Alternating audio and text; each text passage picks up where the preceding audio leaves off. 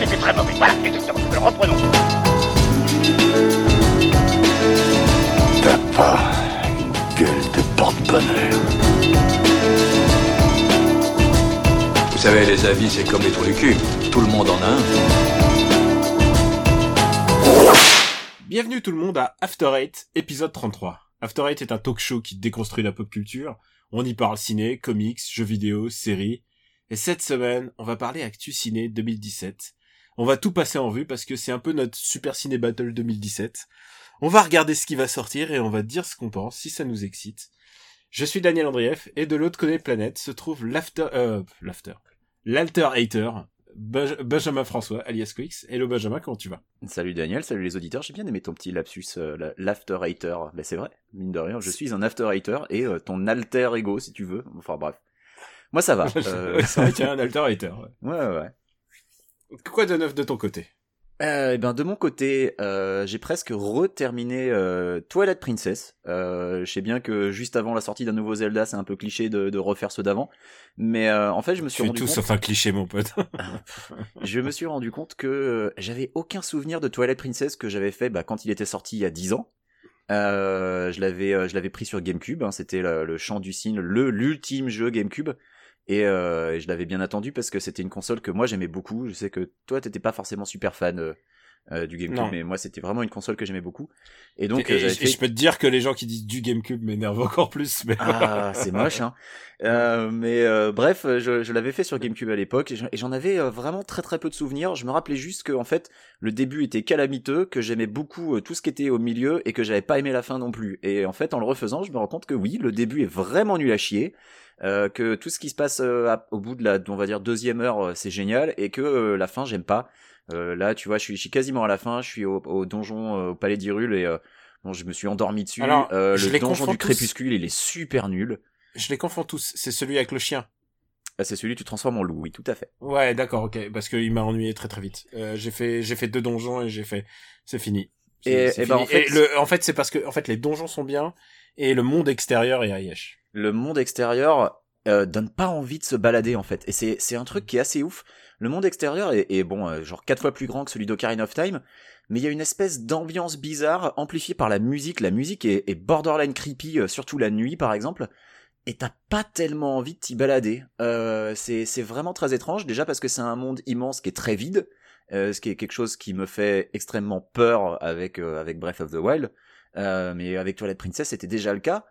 Et, euh, et ouais, non, t'as, tu vois, t'as pas envie de pousser l'exploration, alors que c'est vraiment ce que j'adore dans les Zelda, c'est l'exploration. C'est pour ça que j'adore le premier, qui est pour moi le, le meilleur de la série. Mais là, j'ai, moyennement envie, en fait, je, sais pas, ça, ça m'emmerde un peu, donc euh, je, vais, je vais le finir, et puis euh, histoire de, dire, bon, bah ouais, en fait, euh, je, les souvenirs que j'en avais étaient finalement plutôt, plutôt, plutôt corrects. Et puis euh, oui, je le fais, euh, je le fais sur Dolphin. hein, je le fais en émulation parce que j'ai la console et le jeu d'origine, donc je veux pas me gêner, j'ai le droit. Et c'est quand même plutôt joli. Euh, avec un pack de texture HD en 1080p et en 16 neuvième, ça a quand même encore de la gueule. J'ai pas comparé avec la version Wii U, j'avoue, je sais pas comment ça se pose, mais mais c'est quand même très regardable. Donc voilà. Mais en fait, j'ai une plus grosse actu. Euh, ma plus grosse actu, c'est que Balance, euh, balance. voilà, hier soir, euh, je suis allé voir Get Out, qui est un film de Jordan Peele. Alors, est-ce que tu connais Jordan Peele, qui est la, la moitié du duo Key and Peele? Euh, non, ça me dit rien. Alors, Key and Peele, c'est un duo d'humoristes qui avait une émission à leur nom sur Comédie Centrale.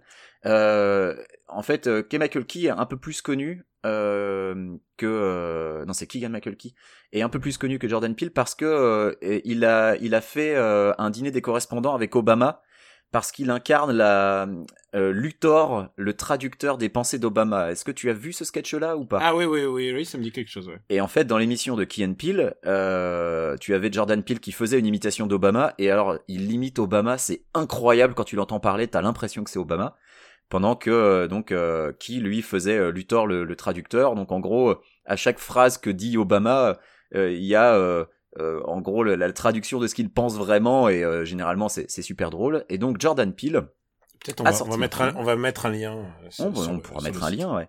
Ouais. Euh, Jordan Peele a sorti un film qui s'appelle Get Out et c'est un thriller psychologique. Et alors, c'est pas du tout un genre sur lequel on l'attendait, évidemment, puisque le précédent film du duo, c'était Keanu euh, un, film avec un chaton euh, qui qui a la voix de Keanu Reeves, donc euh, pour te donner un peu la différence.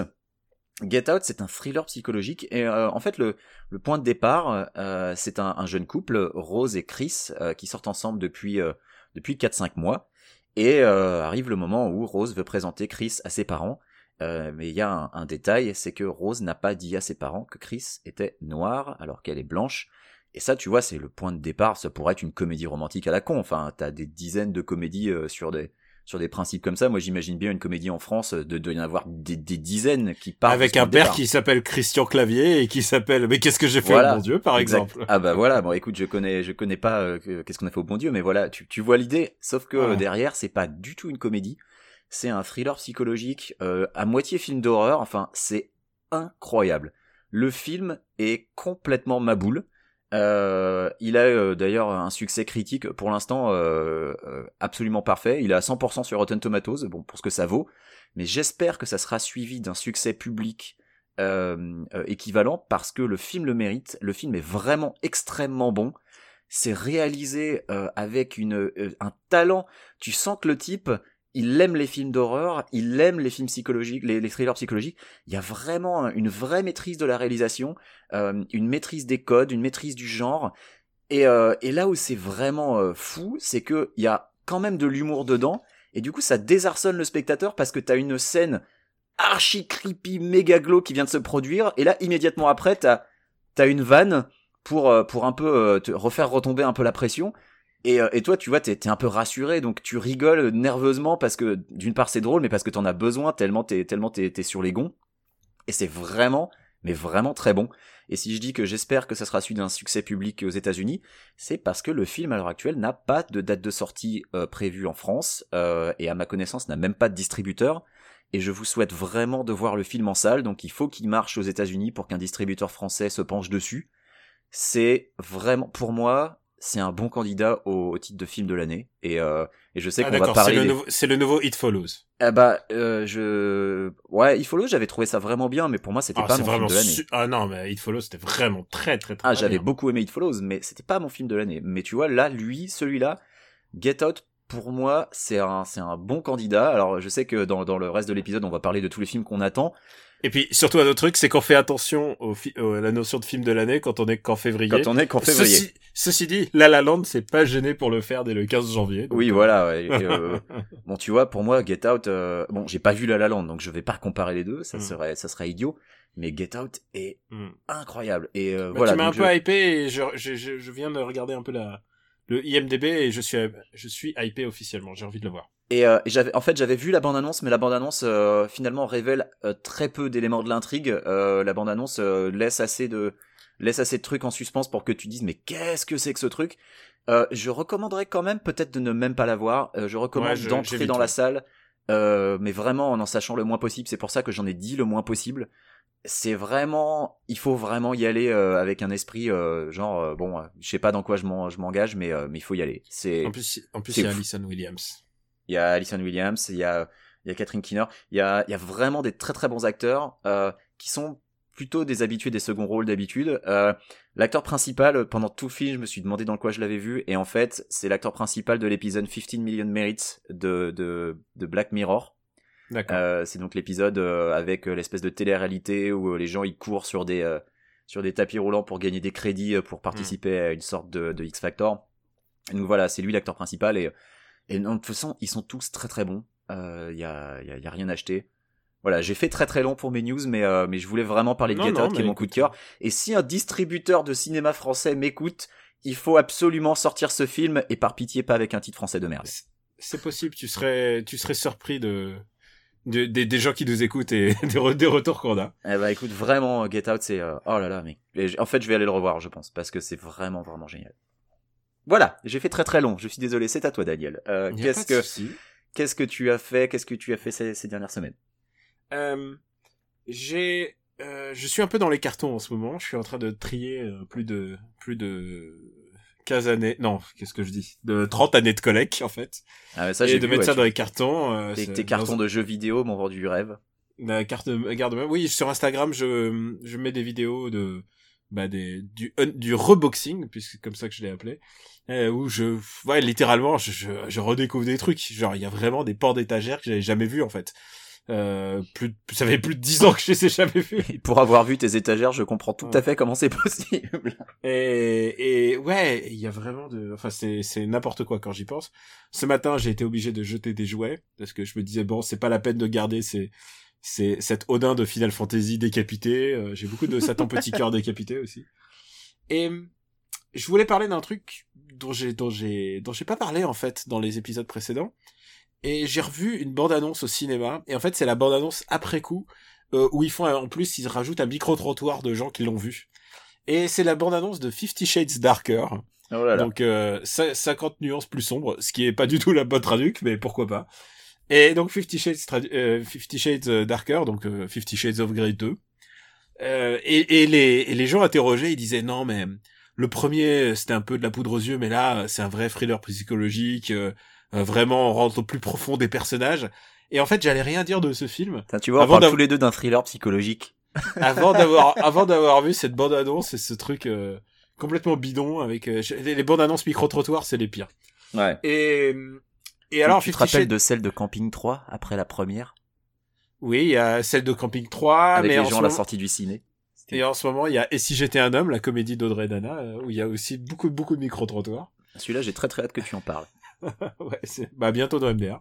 Mhm. Et, et là, en l'occurrence, Fifty Shades euh, Darker, ce qui se passe, c'est que il y a plein de points de, de climax et d'anticlimax qui sont euh, débunkés tout aussitôt. C'est-à-dire, dès qu'il y a la moindre soupçon d'intrigue, en fait, et bah, euh, et bah, tout d'un coup, bah, au bout de deux minutes, c'est débunké. Je te donne un exemple. Vas-y. Euh, elle est euh, à une expo photo, elle est à une expo photo là, l'héroïne, donc Anastasia, Anna. Le le le Grey arrive là, donc le, le méga beau gosse et en même temps richissime gars, il lui dit viens on va manger. Et euh, elle dit non, et lui dit viens on va manger. Elle fait bon d'accord j'ai faim. Et les gens ont rigolé, les gens ont rigolé, dans, les gens ont rigolé dans la salle. Les gens ont rigolé dans la salle. Et, c'est à peu près tout, tous les enjeux de ce film sont sont débunkés au bout d'une minute. À un moment, il lui fait rencontrer sa, sa vieille euh, maîtresse qui l'a initié euh, au SM, qui est jouée par Kim Basinger. Donc, tu vraiment, tu sens qu'elle a des impôts à payer. Euh, Et, et alors, elle fait, ah non, mais je veux plus qu'on la voie. Bah, du coup, on la voit plus du film. Euh, c'est vraiment, c'est, c'est, c'est d'une, c'est d'une notion, c'est d'une notion de, de, de, d'enjeu narratif absolument stupide. Ouais. Et le moment le plus ridicule, c'est le moment où euh, tout d'un coup il y a un accident d'hélicoptère. Alors euh, Gray donc un qui pilote l'hélicoptère a un accident. Et là, elle regarde le truc à la télé, genre oh non mon dieu, il est mort, qu'est-ce qui s'est passé Euh, Oh non non mon chéri, euh, et ils sont tous en train de pleurer. Cette scène dure deux minutes et demie, et puis là tout d'un coup t'as Gray, t'as l'ascenseur qui s'ouvre et Gray sort de l'ascenseur et dit euh, bah désolé, euh, il m'est arrivé un pépin. Ah ouais. Ah ouais, tu vois, genre, ce film, ce film n'est- pas écrit par un être humain normal. C'est, c'est un fanfic. Dé- Déjà, à la base, c'est un fanfic. c'est un fanfic. euh, C'est un fanfic de Twilight qui a Et- été euh, réadapté. Voilà. Et, et ça se voit, ça se voit parce que aucun, il y a aucun enjeu narratif, en fait. Euh, le seul enjeu, c'est on va ressortir ensemble. Et ils le ressortent dès le, début ensemble. Et, et c'est, et c'est putain de tout.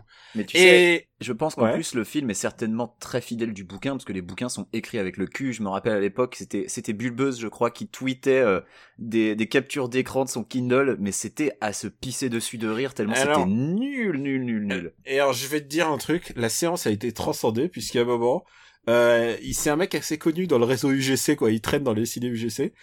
Euh, il doit avoir il la carte illimitée lui aussi, je pense. Ouais, il a un rire de canard. Et il a un rire de canard et genre quand il se met à rire, toute la salle se met à rire. Déjà la salle riait pas mal et vraiment j'ai beaucoup plus ri que n'importe quelle comédie cette année. En fait, il y avait une nana devant moi et je, je riais tellement qu'elle s'est retournée genre oh là là, il déconne un petit peu. Oh, il fait même. chier à rire. Non, en fait, et elle a souri du genre bon, je comprends quand même, c'est Ouais. vraiment de la daube. Mais il faut la comprendre, Et- elle, elle est venue regarder son mommy porn et puis euh, toi tu rigoles. Et là, j'en reviens au, au mec en canard, c'est qu'à un moment, il, il lui montre des boules de geisha, et là, elle fait, ah non, ça va pas dans mes fesses. Et là, genre, il y a un moment, genre un petit blanc, et là, tout d'un coup, le mec, le mec qui rit en canard, il fait, ah, ah, ah, ah, ah, ah, ah, dans la salle, et je peux te dire que tout le monde riait, ça a transcendé la salle. quand je- si un jour vous rencontrez ce mec, je, je veux je veux le rencontrer en vrai en fait. C'est pas c'est pas c'est pas un clodo qui traite de ça dans salle, c'est un gars qui a un rire de canard. Et et voilà et donc je t'ai à peu près résumé tout le film. À la fin, euh, il y a une demande en mariage et ouais, à un moment, à un moment, elle se fait agresser. Euh... non, pas agresser, elle se fait. euh, y a, euh, si, elle se fait agresser sexuellement par euh, par son. Enfin, il y a vraiment. Je crois- Attends, je sais plus si elle se fait agresser ou si elle se fait. Il y a vraiment un coup de son patron, puisque à un moment l'enjeu c'est euh, elle est assistante et puis alors son patron lui fait du gringue. Il dit ah je te veux. Elle elle se casse. Et là, elle dit à Gray, euh, Euh, non, lui, euh, il, a, il a essayé de me, il a essayé de, de me pécho. Gray, il remonte, enfin son assistant, il remonte. Le mec est viré le lendemain, il a racheté la maison d'édition. Et, et là, c'est aussi le monde du travail de Fifty Shades of Grey. C'est ça, c'est elle prend sa place directement. Il y a personne d'autre. Elle est assistante quoi. Et le mec, il est édi- éditeur en chef quoi. Et elle prend sa place. C'est le monde de l'édition. Donc en plus, tu vois vraiment le copinage, le, vraiment il y a quoi, il y a personne d'autre plus apte pour ça. Et il- on lui donne sa place parce que bah elle connaît les dossiers, c'est son assistante. Genre non, ça se passe pas comme ça. D'accord. euh, ouais. Tu sais, le patron d'EDF, le patron d'EDF, le gens qui, la personne qui va le remplacer, c'est pas son assistante, hein, c'est un autre mec du board. Mais pourtant, Daniel, elle connaît tous les dossiers. Et, tu vois, donc tous les climax sont comme ça. Et je, je me suis gardé le meilleur climax pour la fin. C'est celui un peu érotique, un peu sexuel, Voilà. euh, puisque, puisque ça va, ça va ken, comme on dit. Euh, et alors là, tu- voilà, je te sens, je te sens tout excité. Ah bah, tu Et alors là, et là, prépare-toi, il, il lui, il lui bande les yeux. Mhm. T'es jamais vu, hein, genre, euh, waouh, attention, justement, et Kim Basinger, peut-être que c'est, c'est pour ça qu'elle a signé, s'est dit, ah, une séance de bandage des yeux, j'ai fait ça il y a 30 ans, t'inquiète pas. Mhm. Et, et, et là, donc, il lui bande les yeux, et là, il lui attache les mains, et là, attention, summum de l'érotisme, il lui met de l'huile de massage. Oh, mais Oh, ça va loin. Pra, pra, pra, pra, l'huile de très massage. très loin. Et alors, et attention, là, il la saute, encore une fois, en, en levrette. Je- euh, non, pas en levrette, pardon. Euh, Qu'est-ce que je dis? Il la, et, et, il couche, il couche, il fait un missionnaire. Et c'est le film où j'ai vu le plus de missionnaires de ma vie. J'ai jamais vu ça, quoi. Genre, parce que dans les pornos, c'est pas, c'est pas la position la plus, c'est pas la plus mise en valeur. Et là, c'est le film des missionnaires. C'est d'un plan-plan. C'est, et genre, et genre, je me suis dit, oh la merde, on est en train de nous vendre le climax. Là, genre, je- j'hallucinais dans la salle, j'étais en train de me dire, le, le climat sexuel de ce film, c'est encore une scène de missionnaire avec de l'huile de massage, quoi. C'est qui, de qui se moque-t-on? Donc, euh, et alors, si je peux te dire un truc, c'est que il y, y aura un 3, puisqu'à la fin, il y a le Nemesis qui la regarde et qui brûle une photo euh, en disant ah, je me vengerai. Mais genre, mais littéralement, c'est Gargamel, euh, c'est Gar c'est c'est Gargamel chez Fifty Shades of Grey. C'est nul à yesh. Je ne recommanderai jamais ce film, sauf pour rigoler. Et alors, si vous avez le mec euh, qui rit comme un canard à, côté de vous, vous allez passer un très très très bon moment. Ah bah oui, j'imagine. Voilà, moi aussi, je crois que j'ai été un petit peu plus long que d'habitude, mais, Ouais, euh, mais écoute, c'est pas grave. C'était Ça une, va, c'était une reco. Ouais, mais alors c'est un peu difficile quand même. Il faut booker le mec qui rit comme un canard euh, pour être avec toi dans la salle. Donc c'est quand même un peu compliqué. Comme. ou, ou des gens qui rigolent bien. Je pense, je pense qu'un petit peu bourré, ça peut être pas mal. Écoute, je Ouais, sais pas si, ouais. je sais pas si je pousserais le vice jusqu'à aller voir Fifty Shades 2. Surtout que j'ai pas vu le 1, alors sinon je comprendrais pas. Et puis je- voilà. Ah ouais. J'ai Ouais, pas mon clair. pour m'expliquer les dossiers non plus, donc ça risque d'être compliqué.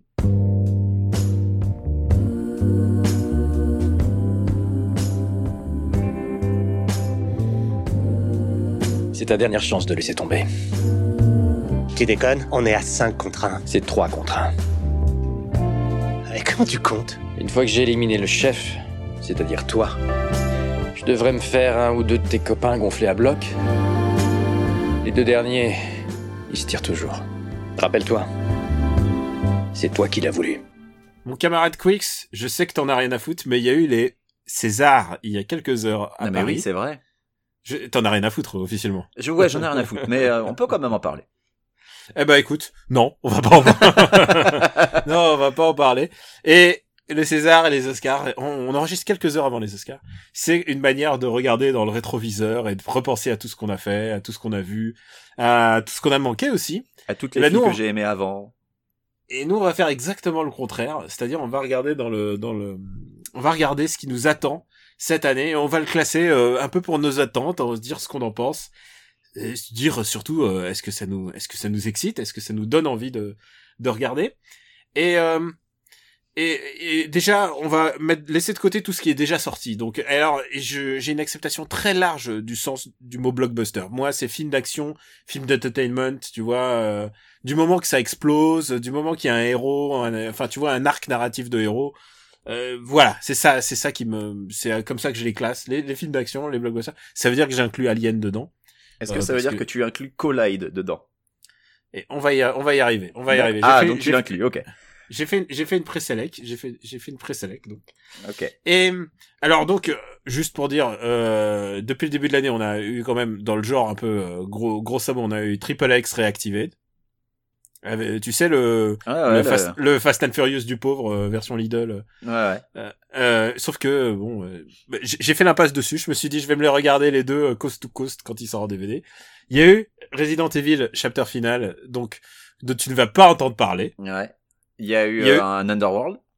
Il y a eu Underworld Blood Wars, donc euh, avec beaucoup de, de combi cuir, euh, avec euh, comment elle s'appelle déjà? Kate Beckinsale. Est-ce que c'est pas Kate- la seule raison pour laquelle les gens vont voir ces films Voir Kate Bah, euh, Beckinsale en, en combi moulante? Tu sais quoi, c'est très bizarre parce qu'avant, ça me suffisait pour faire un film, ça me suffisait pour euh, justifier ma séance. Et aujourd'hui, bah ça a changé. Je peux plus, genre ça me suffit Mais plus. tu n'es plus un ado, Daniel. C'est ça qui a changé.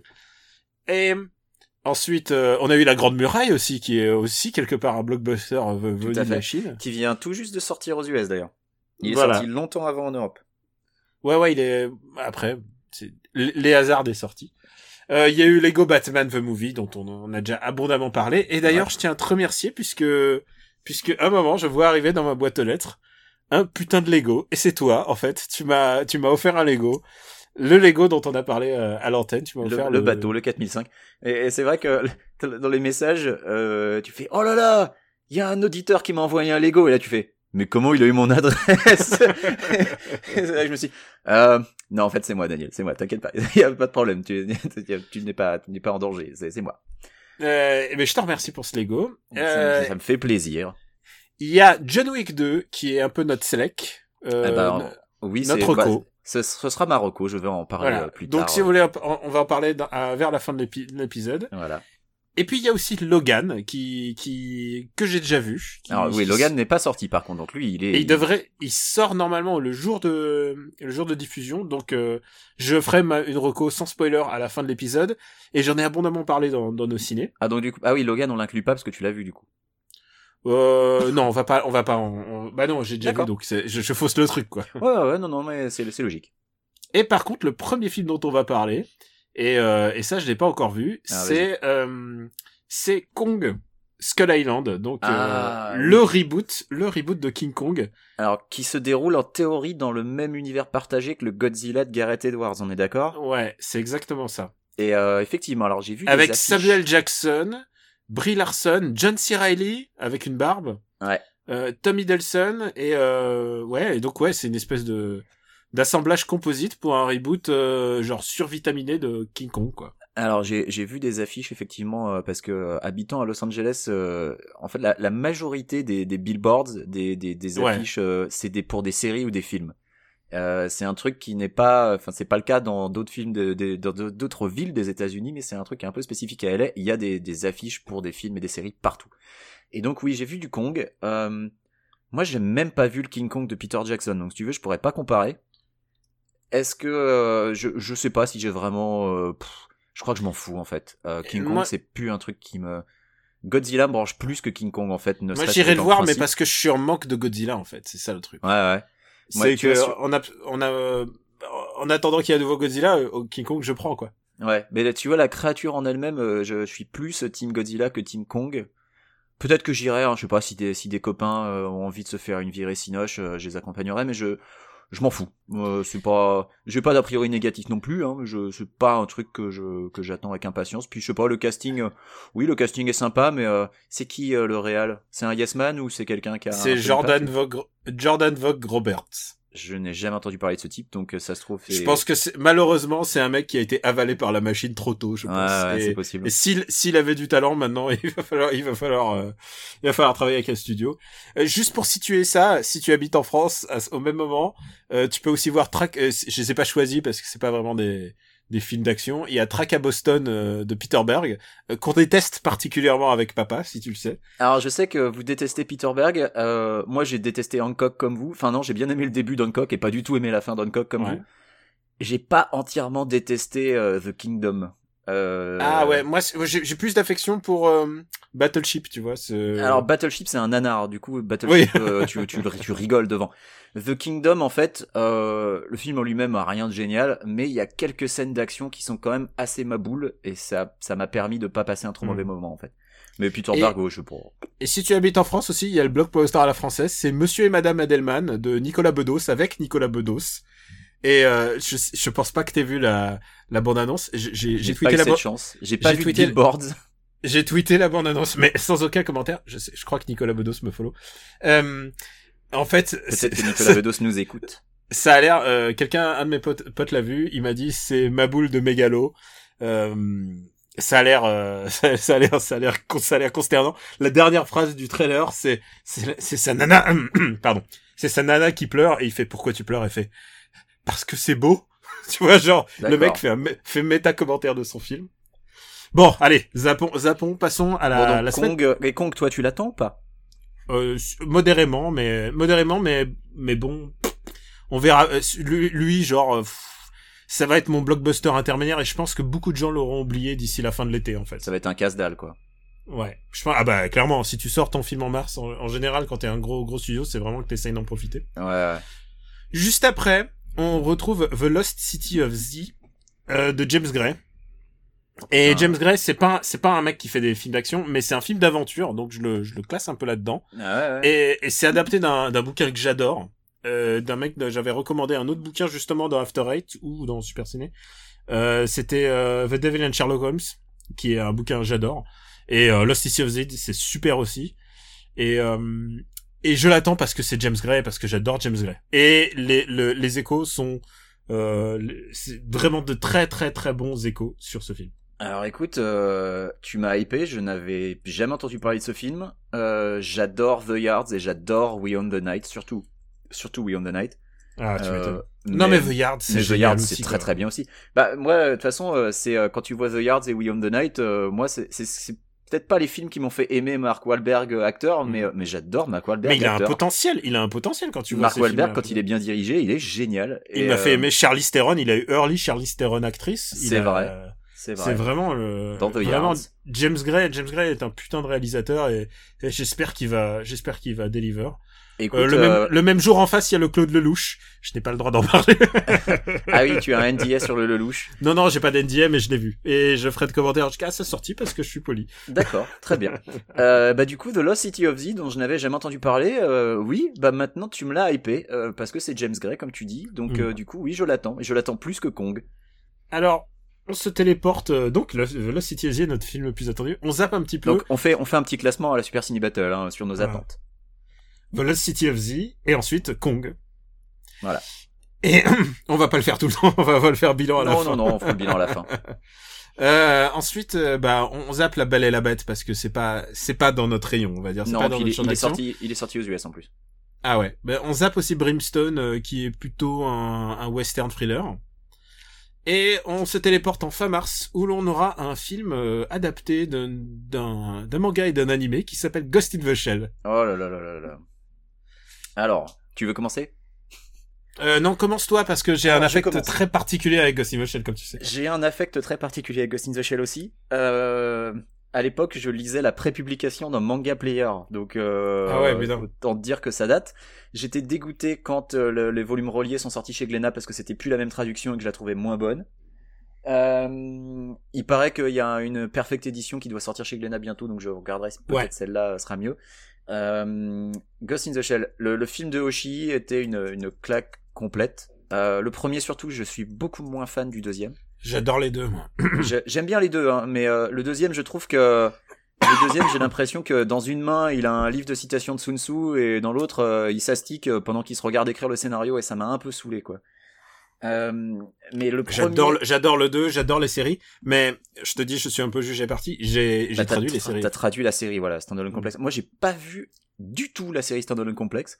je me suis vraiment limité au matériau de, entre guillemets de base parce que j'ai quand même vu les films, mais euh, Bah, c'est pas le matériau de base. Le matériau de base, c'est le manga. c'est le manga, voilà. Mais c'est pour ça. euh, Quoi qu'il arrive, c'est des adaptations. Et Le Ghost the matériau de base pour moi c'est le manga. Je me suis limité à ça et les films.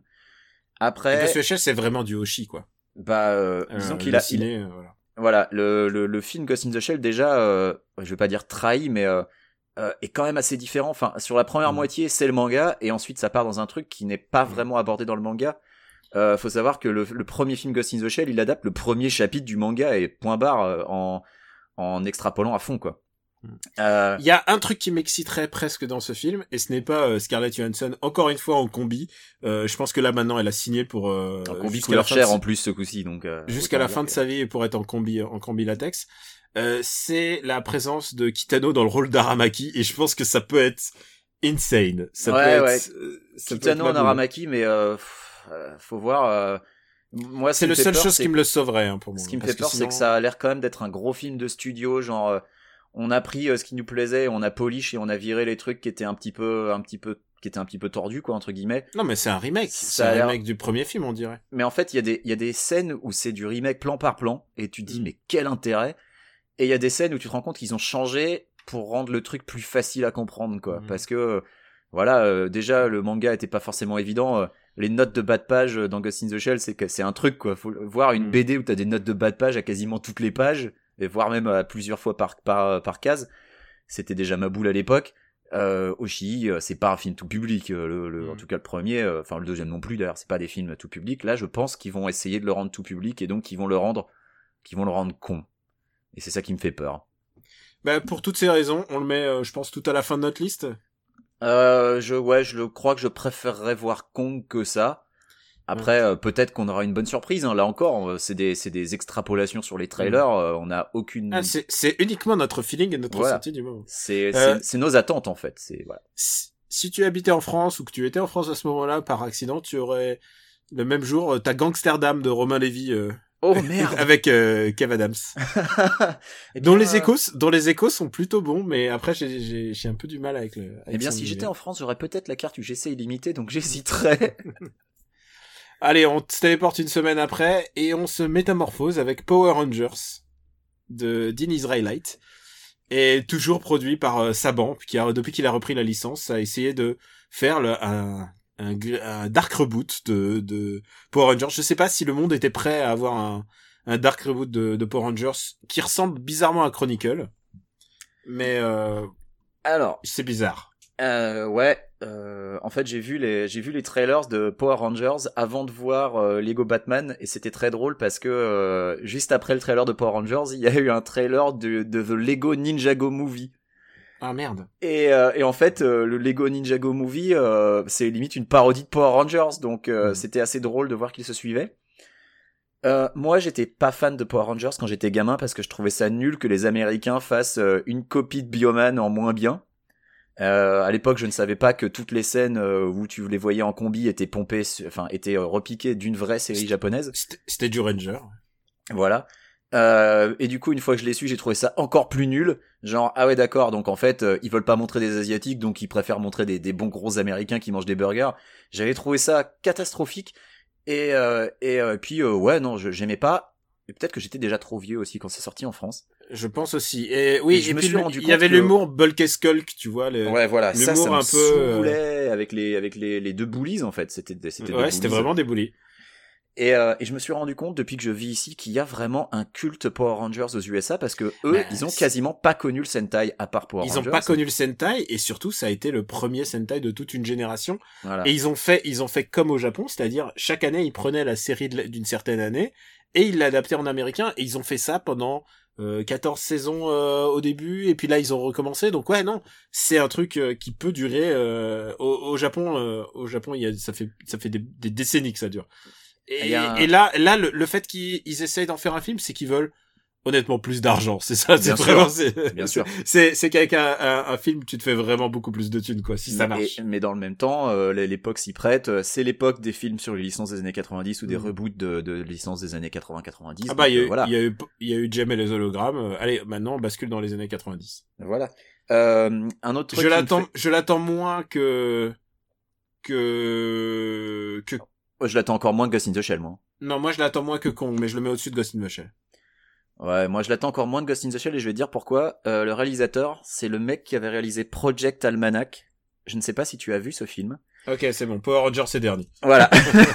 Project Almanac, c'est un film en, en found footage euh, de voyage dans le temps euh, qui est produit, je crois qu'il est produit par Michael Bay. Euh, et euh, à l'époque, ça m'avait été un peu survendu. Euh, genre ouais, non, c'est bien, c'est bien foutu et tout. C'est nul à yesh. C'est Mhm. bourré d'incohérences du début à la fin. Ça tient mais jamais la route. Et, euh, et c'est vraiment, mais c'était vraiment une déception épouvantable. Donc du coup, tu vois, même avec euh, Brian Cranston en, en Zordon, eh ben non. Euh, Power Rangers, c'est non. Donc Ouais, voilà. écoute, il peut créer la surprise quand même. Oui, je, je, je, je- écoute, en en attendant rien, euh, tu peux être que agréablement surpris, mais euh, Hmm. pour moi, c'est le, c'est tout en bas de mes attentes, vraiment.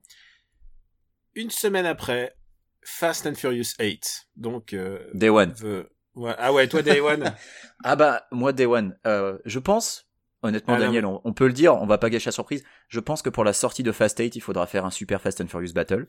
oui, c'est sûr. On est en train de se les refaire avec, avec papa. voilà, on sait très bien. Euh, moi, je me, les suis tous, je me les étais tous faits avant d'aller voir le 7, parce que euh, moi, j'avais abandonné après le 2, euh, et puis... euh, Comme et tout puis- le monde, mais c'est le, voilà. Singleton.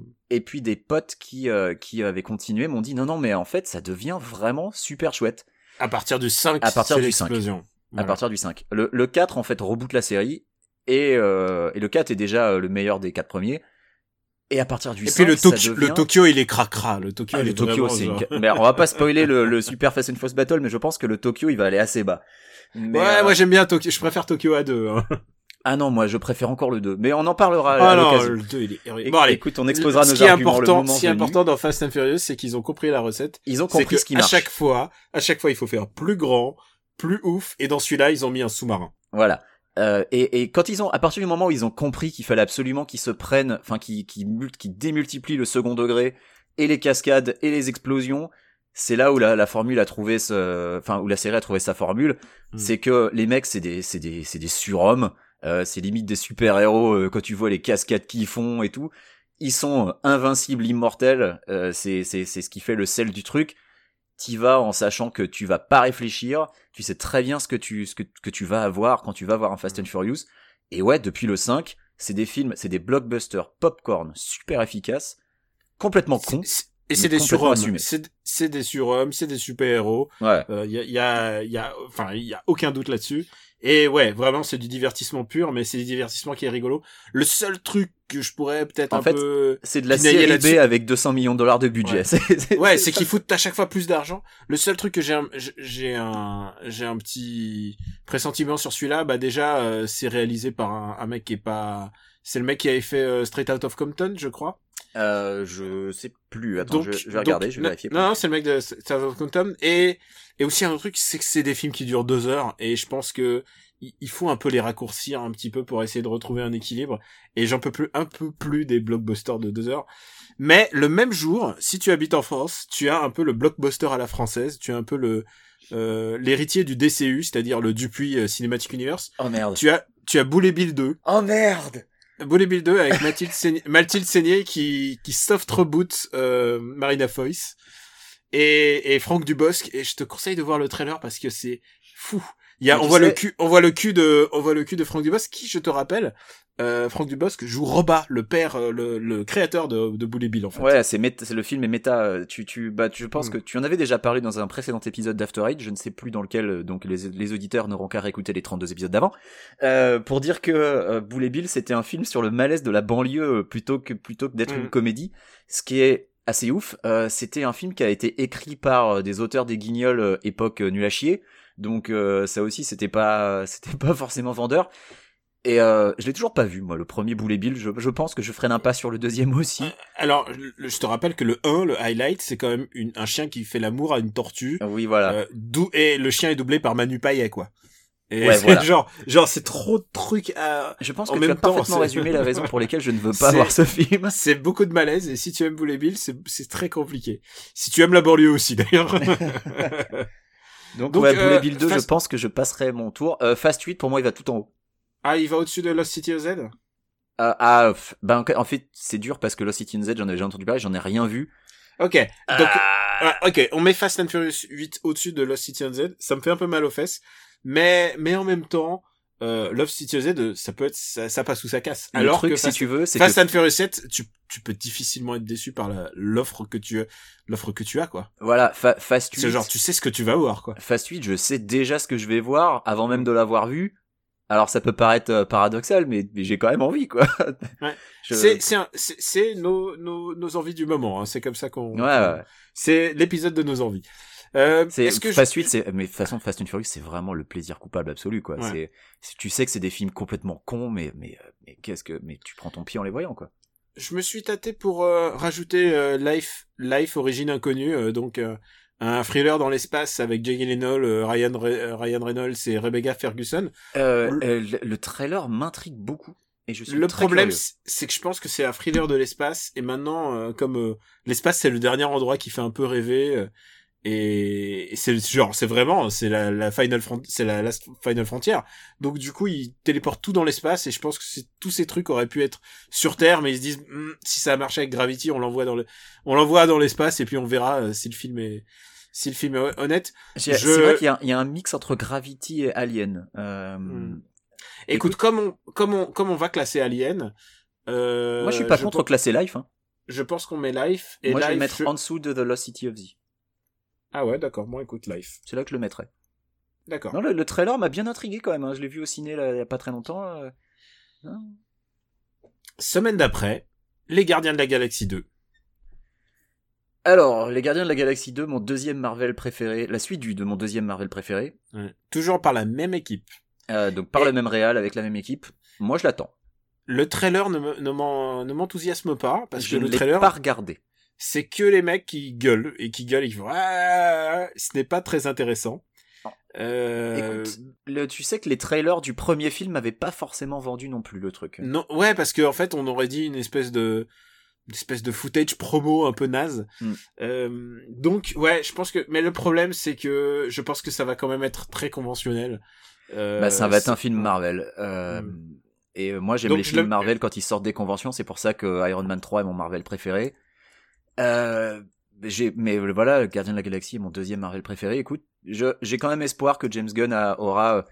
Parce que voilà, il a tellement cartonné avec le premier que il a peut-être eu un peu les coups des franges pour celui-là. Déjà qu'il avait eu assez les coups des franges pour le premier, ce qui était surprenant pour un Marvel. Mm. Je pense, tu sais, qu'il s'attendait pas à ce que le film cartonne. Il s'attendait à faire, euh, bon, allez, euh, on va faire ça dans un coin. C'est une petite licence, c'est une petite franchise que, qui est beaucoup moins connue, donc on, on va Ah lui non, mais laisser un peu faire ce qu'il veut. ça, ça a surpris Marvel, qui au Voilà. même moment rachetait, euh, euh, se faisait racheter par Disney, et Disney venait de racheter aussi euh, Star Wars. Star Wars, et ils, a- ils, ils avaient un film euh, clone quoi. C'était, Voilà. bah, si tu regardes euh, Guardians of the Galaxy, c'est clairement sa vie Star Wars. Même Et Marvel pourquoi- s'attendait et- pas à ce que ça marche autant, je pense. Et Euh, pourquoi et pourquoi même Guardian of the Galaxy est meilleur que tous les épisodes de la de la préquelle de, de Star Wars, c'est qu'il y a un Han Solo. Il y a un Han Solo en fait. Ouais, Euh, C'est vrai. il y a quelqu'un au sein du film qui qui se moque du film. Et, euh, et ça, c'est pour moi, c'est vraiment l'esprit Star Wars. Et ouais, ouais, donc du coup, je l'attends. hein. Je, j'ai, j'ai volontairement pas vu le trailer. Euh, je l'attends euh, moins que que Fast 8. Ouah, je l'attends quand même pas mal. Je, je suis, je suis curieux met- parce que ça, met- ça restera un... un- bon moment, je pense. On va le mettre sous Lost City of Z, mais, euh, Ouais, mais ouais, au-dessus de. Life. Ouais, voilà. Euh, nouveau film à voir, et je l'ai mis comme ça, c'est un film de guerre, mais il est avec John Cena et Aaron Taylor Johnson. Et c'est surtout une réalisation de Doug Liman, qui, euh, à qui on droit euh, Ah bah les Bournes et euh, Edge of Tomorrow, Edge of Tomorrow, voilà, c'est surtout à celui-là que je pensais. Donc est le premier Bourne. Peut-être peut-être qu'il est capable de faire quelque chose et c'est The Wall c'est c'est l'affrontement entre des soldats américains et un sniper irakien et pourquoi pas? Bah pourquoi pas, ouais ouais. Puis Doug Mm. Liman, euh, ouais j'ai, euh, ouais j'ai, de l'affection pour euh, pour Doug Liman parce que le premier Mm. Bourne, euh, ah mais c'est lui qui a fait le dernier Bourne aussi, je crois, non? Attends attends, je, attends attends attends, je veux être sûr de ce qu'on dit parce que doute là. euh, parce que je, justement non non non je me film series on va vérifier c'est Doug Liman il a fait le premier il a fait que le premier et c'est Greengrass qui est revenu pour le dernier Oui, oui, c'est Greengrass. Ah, c'est Greengrass qui a fait le, le dernier en date? D'accord. ouais Ok, bon, ça va alors. Euh, oui, Doug Liman a fait le premier Bourne, ça, je- ça j'en suis sûr, et il a fait Edge of Tomorrow. Mm. Euh, donc, qui sont deux films que j'aime beaucoup, donc euh, oui, pourquoi pas. hein. Après, euh, on je suis pas forcément fan de tout ce qu'il a fait non plus, mais par exemple, je suis pas forcément fan de Fair Game ou de Jumper. Mais Est-ce qu'on le met, on le met au-dessus de Guardian of Galaxy quand même?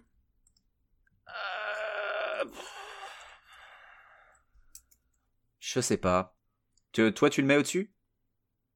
Ouais, je le mets au-dessus quand même. Ok, bon allez, vas-y. Le- les, tra- les, tra- le- les trailers qui montraient rien du film de, de Guardians, on, on peut emballer, c'est juste pour ça. Mais il y a, y euh, des trailers pour The Wall ou il y a, y quoi que ce soit? Ouais, je vois, il y a un trailer. Bon, bah écoute, je regarderai le trailer. Mm. Ouais, allez, on va, on va le mettre au-dessus. euh, je, je, pourquoi pas J'ai confiance en mon Gadoug parce que Edge of Tomorrow, c'est, c'est un de mes films préférés de ces dix dernières années. Au mois de mai, on a Ridley Scott qui revient avec Alien Covenant. Et je l'attends. Et, et Je fais partie des très rares personnes qui ont, qui ont pas détesté Prometheus et qui J'ai pas détesté- Prometheus malgré son scénario euh, complètement à chier. J'ai pas euh, scénario à chier euh, écrit par une personne avec qui tu partageais l'urinoir de, de ton travail. De mon travail, bah toujours, hein, parce que il est, il est toujours euh, à bosser. on sur, va dire euh, son nom. On va dire son nom. Bah, Euh, Damon Lindelof, euh, il, il bosse toujours sur euh, The Leftovers euh, saison 3. A priori, la série se termine après la saison 3, donc il ne va plus euh, partager euh, les, les mêmes toilettes que nous, mais euh, mais euh, oui, euh, écoute, euh, Prometheus, euh, moi j'ai pas j'ai pas passé un mauvais moment. C'est vrai que le scénario était, était con comme la pluie, euh, qui était bourré d'incohérences complètement débiles. euh, mais ce qui mais, fonctionne euh, dans Prometheus, c'est la production value, mais voilà, c'est les ouais. décors, visuellement, c'est le fait, il est ouf. C'est le, fait que c'est très, moi ça me, c'est même pas impressionnant, c'est intimidant. L'endroit est intimidant et ça Ridley Scott il sait faire. Le problème de Ridley Scott, c'est que c'est un mec qui est à la poursuite de, de ses premiers grands films. Bah, il veut il- refaire c'est un- Alien en permanence, quoi. C'est un mec qui a fait euh, deux films, deux films cultes, absolument cultes, c'est-à-dire Alien Et Blade et Runner. Blade Runner, et il a fait d'autres, il a fait un excellent film pour moi qui est euh, Thelma et Louise. Jane. Non, Non, je- et depuis il court un peu après et euh, Attends, c'est quoi, Et- c'est quoi l'autre film t'as dit qui était bien? Thelma et Louise. Ah oui, Thelma Louise. Bah écoute, euh, j'ai pas détesté Gladiator, hein. j'ai trouvé ça un peu long, mais, euh, mais j'ai pas trouvé que Gladiator était un mauvais film. Ah, Euh, euh, oui, je, dis un truc, c'est que là, on a les- que les dates de sortie, mais on n'a pas les, les durées des films. Tu vois, si tout d'un coup tu me dis Alien Covenant, il dure 2h50, je fais, ah non, c'est pas possible. euh, ouais, bah ouais, c'est un peu, c'est un peu le risque. Euh, Prometheus c'était long, hein, je crois, il durait 2h30 et quelques, je sais plus. Je vois, dans notre liste, je regarde Guardian of Galaxy volume 2, euh, je mettrais quand même au-dessus de Guardian of Galaxy volume 2. Tu le mets au-dessus? Ouais. Ah, ça je reste le- que- Je Au le moins- mettrais en dessous. Parce que tu penses qu'on va moins rigoler. Ouais. Ok. Après, euh, je sais que toi t'es pas client, mais moi j'ai beaucoup aimé euh, The Martian. Ah ouais, ok. Euh, donc, donc si tu veux, non, mais j'ai de l'affect, j'ai de l'affection pour pour Ridley Scott. Mais je l'attends quand même, je l'attends quand même, et je le mets en dessous de Guardians of the Galaxy parce que je pense qu'on va moins rire. Mais je, je l'attends quand même fermement. Alors, une semaine après, et là, à partir de ce moment-là, on a les sorties US, mais on n'a plus les sorties françaises, donc je peux plus vous faire. Il sort en même temps que. Bah Que Spirou ça et tout fait ça. ça fait plusieurs euh, films que tu l'as pas fait. Hein. Je suis un peu déçu. ouais, Moi, j'attendais avec impatience de savoir euh, quel était le pendant français. Ah bah écoute, euh, en même temps que Alien Covenant, c'est Vive la crise de Jean-François Davy avec Jean-Claude Dreyfus et Jean-Marie Bigard. Et c'est un film sur la crise avec Jean-Marie Bigard avec un katana. Et euh, le trailer est archi malaise. Ouais, il faut absolument très, très que les gens le voient. Donc parfait. J'ai envie de dire. Une, semaine après ce film, c'est euh, King Arthur, le roi Arthur, la légende d'Excalibur, et euh, qui est réalisé par Guy Ritchie. Par donc, Guy ça va être, donc ça va être, ça va être épi- épileptique. Alors, moi je pardonne énormément à Guy Ritchie parce que je suis extrêmement fan de Lockstock et de Snatch et de quasiment rien de ce qu'il a fait après. Euh, mais là, ça va pas Mais- être possible. Là, bah il a son Sherlock Holmes qui fonctionne Alors, oui. parce que parce que c'est comique, parce que tu Oui, oui. rigoles, parce que c'est Robert Downey qui fait n'importe quoi. mais même Rock'n'Rolla, j'ai pas trouvé ça détestable, surtout par rapport euh, aux autres films qu'il a fait avant. Mais euh, et puis euh, les Sherlock Holmes, je les aime bien, mais ça reste des films complètement mineurs et pas. c'est de l'entertainment rigolo pour moi. Alors Et- que, alors que je voue vraiment un culte au dialogue de Snatch. Pour moi, Snatch, tu peux coter quasiment tout le film, tous les dialogues sont fantastiques. Et puis Lockstock, pareil. Moi je euh, te là, juge pas, euh, tu es mon ami. Mais là, le King Arthur, j'ai l'impression, de- honnêtement, j'ai vu les trailers, j'ai l'impression de voir un. Mais Ah, le- Vraiment, quoi. Le trailer, ils sont horribles. Oh Avec Law en méchant là. Ah, et- c'est oh pas là. possible, mais vraiment quoi. horrible. Pour moi, c'est euh, pour moi c'est du niveau. euh, C'était quoi les films que Uwe Boll a fait? C'était euh, Under Siege ou Blood Rain, je sais plus. Enfin, qu'il a fait dans une ambiance un peu arthurienne. Enfin, c'était mais.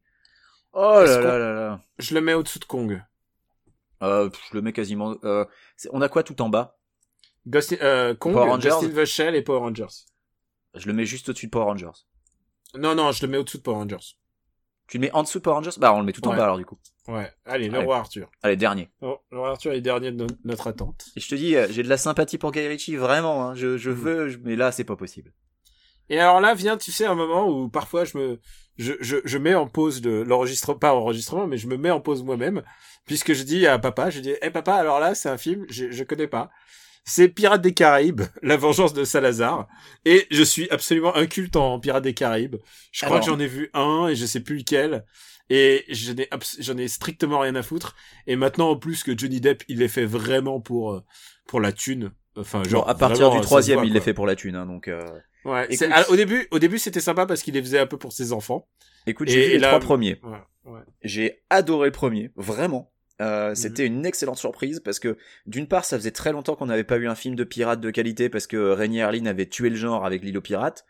Mhm. Euh, du coup, je m'attendais vraiment à rien et c'était une excellente surprise le premier parce que oui, il y a Johnny Depp qui cabotine à mort, mais mais le rôle s'y prête et c'était très drôle et, et plutôt bien fait. Et Oui, c'est un, pirate, c'est un pirate joué comme euh, Keith Richards, quoi. Voilà, et c'est de toute façon il s'en est jamais caché. Euh, Keith Richards qui fait un caméo ensuite dans un dans un film suivant. Euh, donc j'avais vraiment beaucoup aimé le premier. C'était le premier film de Kira Knightley. Euh, qu'elle donc à l'époque j'étais, je me suis dit oh là là qu'est-ce qu'elle est jolie. Et là je me suis rendu, je m'étais rendu compte qu'elle était plus jeune que moi. Et là je me suis dit oh putain ça y est c'est foutu. Les acteurs ils vont commencer à être plus non, jeunes que moi. elle, ça m'avait fait elle bizarre. était, elle était pas plus jeune que toi, elle était beaucoup plus jeune que toi. Et même, et même pour Johnny Depp, il disait, c'est pas possible. Genre, il y y a vraiment, maintenant, il dit plus ça, hein, parce que depuis ses, euh, ses récents ennuis, là, je crois Ouais, qu'il est, il est, il est en roue libre. Mais euh, mais voilà, j'avais pas détesté le deuxième. J'étais beaucoup moins fan du troisième. Le quatrième j'y suis même pas allé. Autant dire que le 5 je n'ai rien à cirer. Je Ouais. le mets au-dessous du roi Arthur. Ah je le mets quand même pas en dessous parce que je pense que ça sera meilleur. Mais Ok, j'ai pas plus envie de le voir. Hein. Pirates des Caraïbes euh, 5. Ouais, je sais même pas qui le réalise. Je sais pas. euh, je crois pas que ce soit Verbinski, donc. euh, Non, c'est un duo, c'est Joachim Ronning. Euh, je sais pas ce qu'il a fait. Et euh, c'est un réalisateur de Marco Polo. Et euh, Espen Sandberg. Qui est aussi un je réalisateur de Marco Polo. Je n'ai pas la chance de les connaître, donc écoute. Et, je et je les plains parce que parce qu'ils sont broyés déjà par la machine. Ah oui, et, bah oui. en et en méchant, il y a Javier Bardem. Et c'est pas la peine de vous exciter, les loulous euh, qui est amateur de Javier Bardem à juste raison. Euh, il sera sans doute grimé. il sera sans doute Oui, bah. des 10 milliards de masques. Donc, on laisse tomber Pirates des Caraïbes 5 ou 6, je sais plus lequel. Ouais, bah.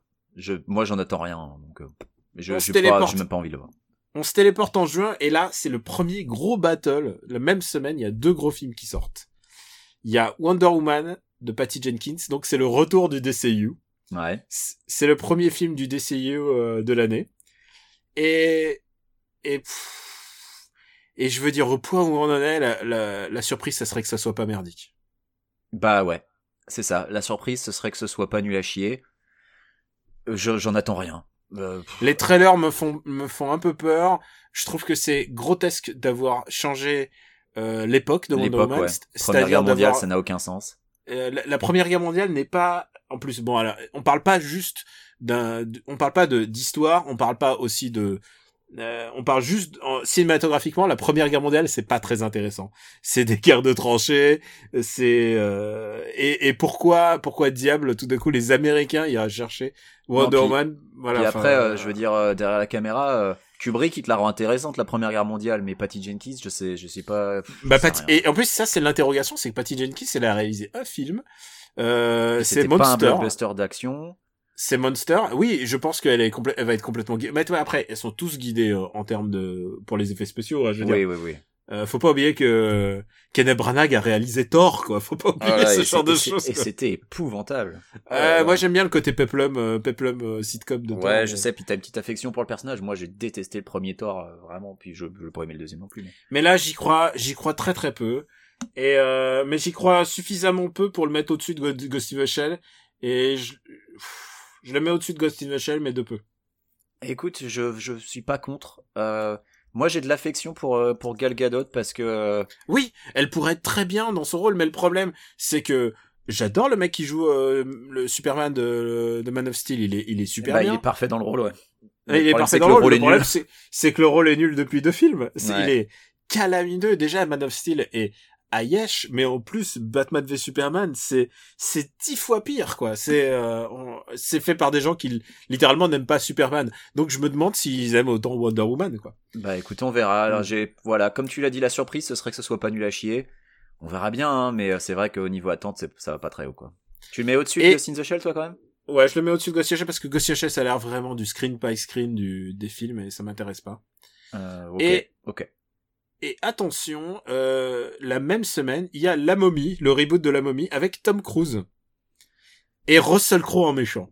Et tu sais quoi? J'ai envie de voir ce film. Je sais pas pourquoi. Ça a l'air, ça a l'air débile. Alors, Ça- Écoute, je vais te suivre là-dessus. Euh, petit, euh, je n'ai vu aucun film La Momie de la série d'origine. Aucun. Non mais on s'en fout. T'as pas besoin. Non, non, mais c'est de- juste pour situer un peu. Donc tu vois, autant dire que celui-là, je pourrais ne pas l'attendre, mais mais il y a fucking Tom Cruise. Alors, Et alors, Alors, malheureusement, je suis curieux. malheureusement à la réalisation, c'est Kurtzman. Euh, donc c'est pas un, un- c'est un, mais lui, c'est un screenwriter, lui, c'est pas un. c'est un screenwriter. C'est celui qui a écrit euh, les Star Trek, les Transformers. euh, Ah ouais. Il a écrit un peu de Mission Impossible. Euh, c'est pas et c'est pas un très très grand scénariste, on va même le dire comme ça. Mais Il, est, il est euh, rarement tout seul en plus sur les scénars. euh, généralement, Ouais. ils sont, Oui, oui, ils il sont y a- plusieurs. euh, ils tu sont vois plusieurs- jamais Kurtzman tout seul euh, dans la liste. euh, je pense que tu tu penses à Star Trek. Star Trek qui en Bah, le premier- il est écrit il est écrit par Kurtzman, Horty et Lindelof, tu vois. Voilà, Lindelof. On y retourne. Toujours dans les bons coups, toujours dans la même pissotière que Quix. Mais moi, j'ai de l'affection pour Damon parce que je suis fan de Lost, je le rappelle, donc ce n'est pas grave. Ouais, mais bon, euh, oui, il suffit de faire une bonne œuvre pour que tu- ça soit ok pour moi. Voilà, mais, moi, ça me suffit. Mais écoute, je préfère, euh, je préfère voir The Mummy que que Life, c'est sûr, voilà. Mais euh, je presque presque. Ah ouais, que plus- Life. Ah, tu le mets assez haut quand même. Ah ouais, non, non, ah non, non, mais attends. Ah, il y a un truc. Est-ce que tu as vu Moi, le je trailer pense que c'est ton amour pour Tom Cruise qui te fait Ah ouais, perdre non, la non. raison. Complètement, complètement. Mais tu, est-ce que tu as vu le trailer? Il y a un trailer qui a fuité où il n'y a pas la musique. où il n'y a pas la musique. Ah oui, oui, juste- je l'ai vu, oui, oui. Il y a euh, juste les cris. Il y a Tom Cruise qui fait. Ouais, c'était, ouais, c'était, c'était assez affreux. Oh. Et- Tu sais quoi, je l'ai enregistré, je l'ai enregistré, et tu sais quoi, je vais le, si, euh, on va, je vais essayer de trouver la moyen de le rediffuser si jamais c'est plus, c'est plus sur internet. Ah non, bah non, Mais- ça s'est fait dégager assez im- immédiatement. Mais euh, c'est génial ici. Il y a un mec qui avale, qui avale littéralement une chauve-souris, il fait, va! Mais ça montre bien l'importance de- d'une d'une d'une bonne musique et d'un bon sound designer dans un film, quoi, parce que sinon C'est ce serait ce serait un peu la cata. Euh, écoute, tu le mets au-dessus de Life. Allez, pourquoi pas? Moi, je, je t'avoue que je suis un peu plus intrigué par met, Life parce est-ce que je suis est-ce qu'on le met au-dessus de Alien Covenant? Non. Non. Faut, faut quand même, Non, non, non, non. faut quand même pas déconner. Mais parce que on sait que ça va être, euh, ça va pas être euh, un grand film, mais, mais, mais c'est peut-être moi ça va me donner du matos pour rigoler quoi. C'est surtout ça. Ouais, ouais, bah pourquoi pas, écoute. Je pense que si tu le vois en repensant au trailer sans la musique, il y a moyen que tu rigoles. Oui, ah non mais je pense que En ayant, pense tu, que en je- ayant ce truc en tête, euh, y a, bah, faut voir. Allez, pourquoi pas. euh, mais je sais pas un truc que j'ai. vu. Allez, on avance un tout petit peu et euh, on va, on arrive déjà à juin, donc euh, ça c'est, on est vraiment au cœur des blockbusters de l'été. Là, le 21 juin sort Transformer The Last Night. Euh, c'est non pour moi. Et alors Transformer The Last Night, moi je vais les voir, mais à chaque fois c'est nul. Et à chaque fois c'est pire. Et à chaque fois c'est, c'est toujours la même daube. Et Écoute, Et en même temps, les je ai- vais- je les ai tous vus. J'ai presque de l'affection pour le premier parce que j'étais content de voir des robots géants se taper sur la gueule. Donc Et du le coup, premier, j'avais il un peu, était- j'avais fermé les yeux sur les défauts parce qu'il est quand même bourré de défauts. Euh, il est euh, limite illisible à, à plein de moments. Le deuxième est une catastrophe mais épouvantable. alors attends, me lance pas sur le listing parce que le deuxième, c'est le deuxième, c'est celui où il y a un robot qui pète Et, où qui a- et qui a des couilles.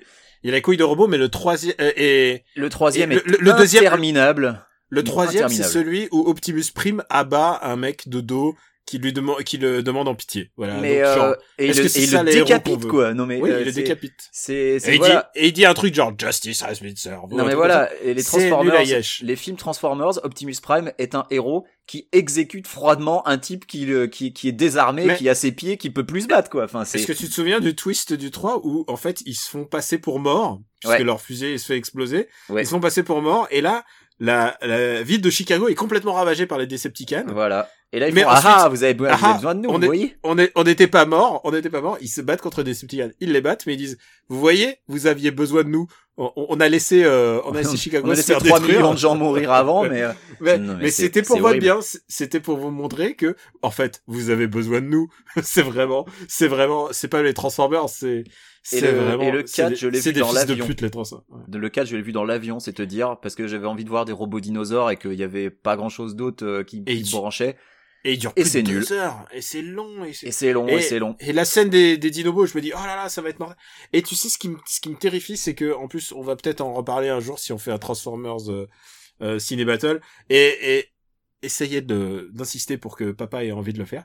euh, c'est que, c'est qu'on a plein de choses à dire. C'est que ces mecs-là, en fait, essayent de faire des films, des films des frères Cohen, mais avec de l'action. Si tu regardes, ils récupèrent toujours des, Bah, il des récupère su- les acteurs, ouais. ils récupèrent les acteurs du monde, euh, bah, des mecs que t'as plus l'habitude de voir dans, dans les films de, de, Des frères Cohen. des frères Cohen, genre il y a, il y a John Tortoro, Ouais. euh, il y a Stanley Tucci, enfin genre et à chaque genre il y a Steve, enfin tu vois c'est vraiment des gueules. Il y a Dans Steve tous les Buscemi. Euh, Steve Buscemi il était, je sais plus s'il était dans Transformers ou dans un autre film de, de Michael Bay. Ah non, il est dans Armageddon. ouais. Il est dans Armageddon, mais tu vois c'est la même daube. Il est pas dans un Transformers. Tu vois, il pourrait y être que ça me surprendrait pas, en fait. C'est ça le truc.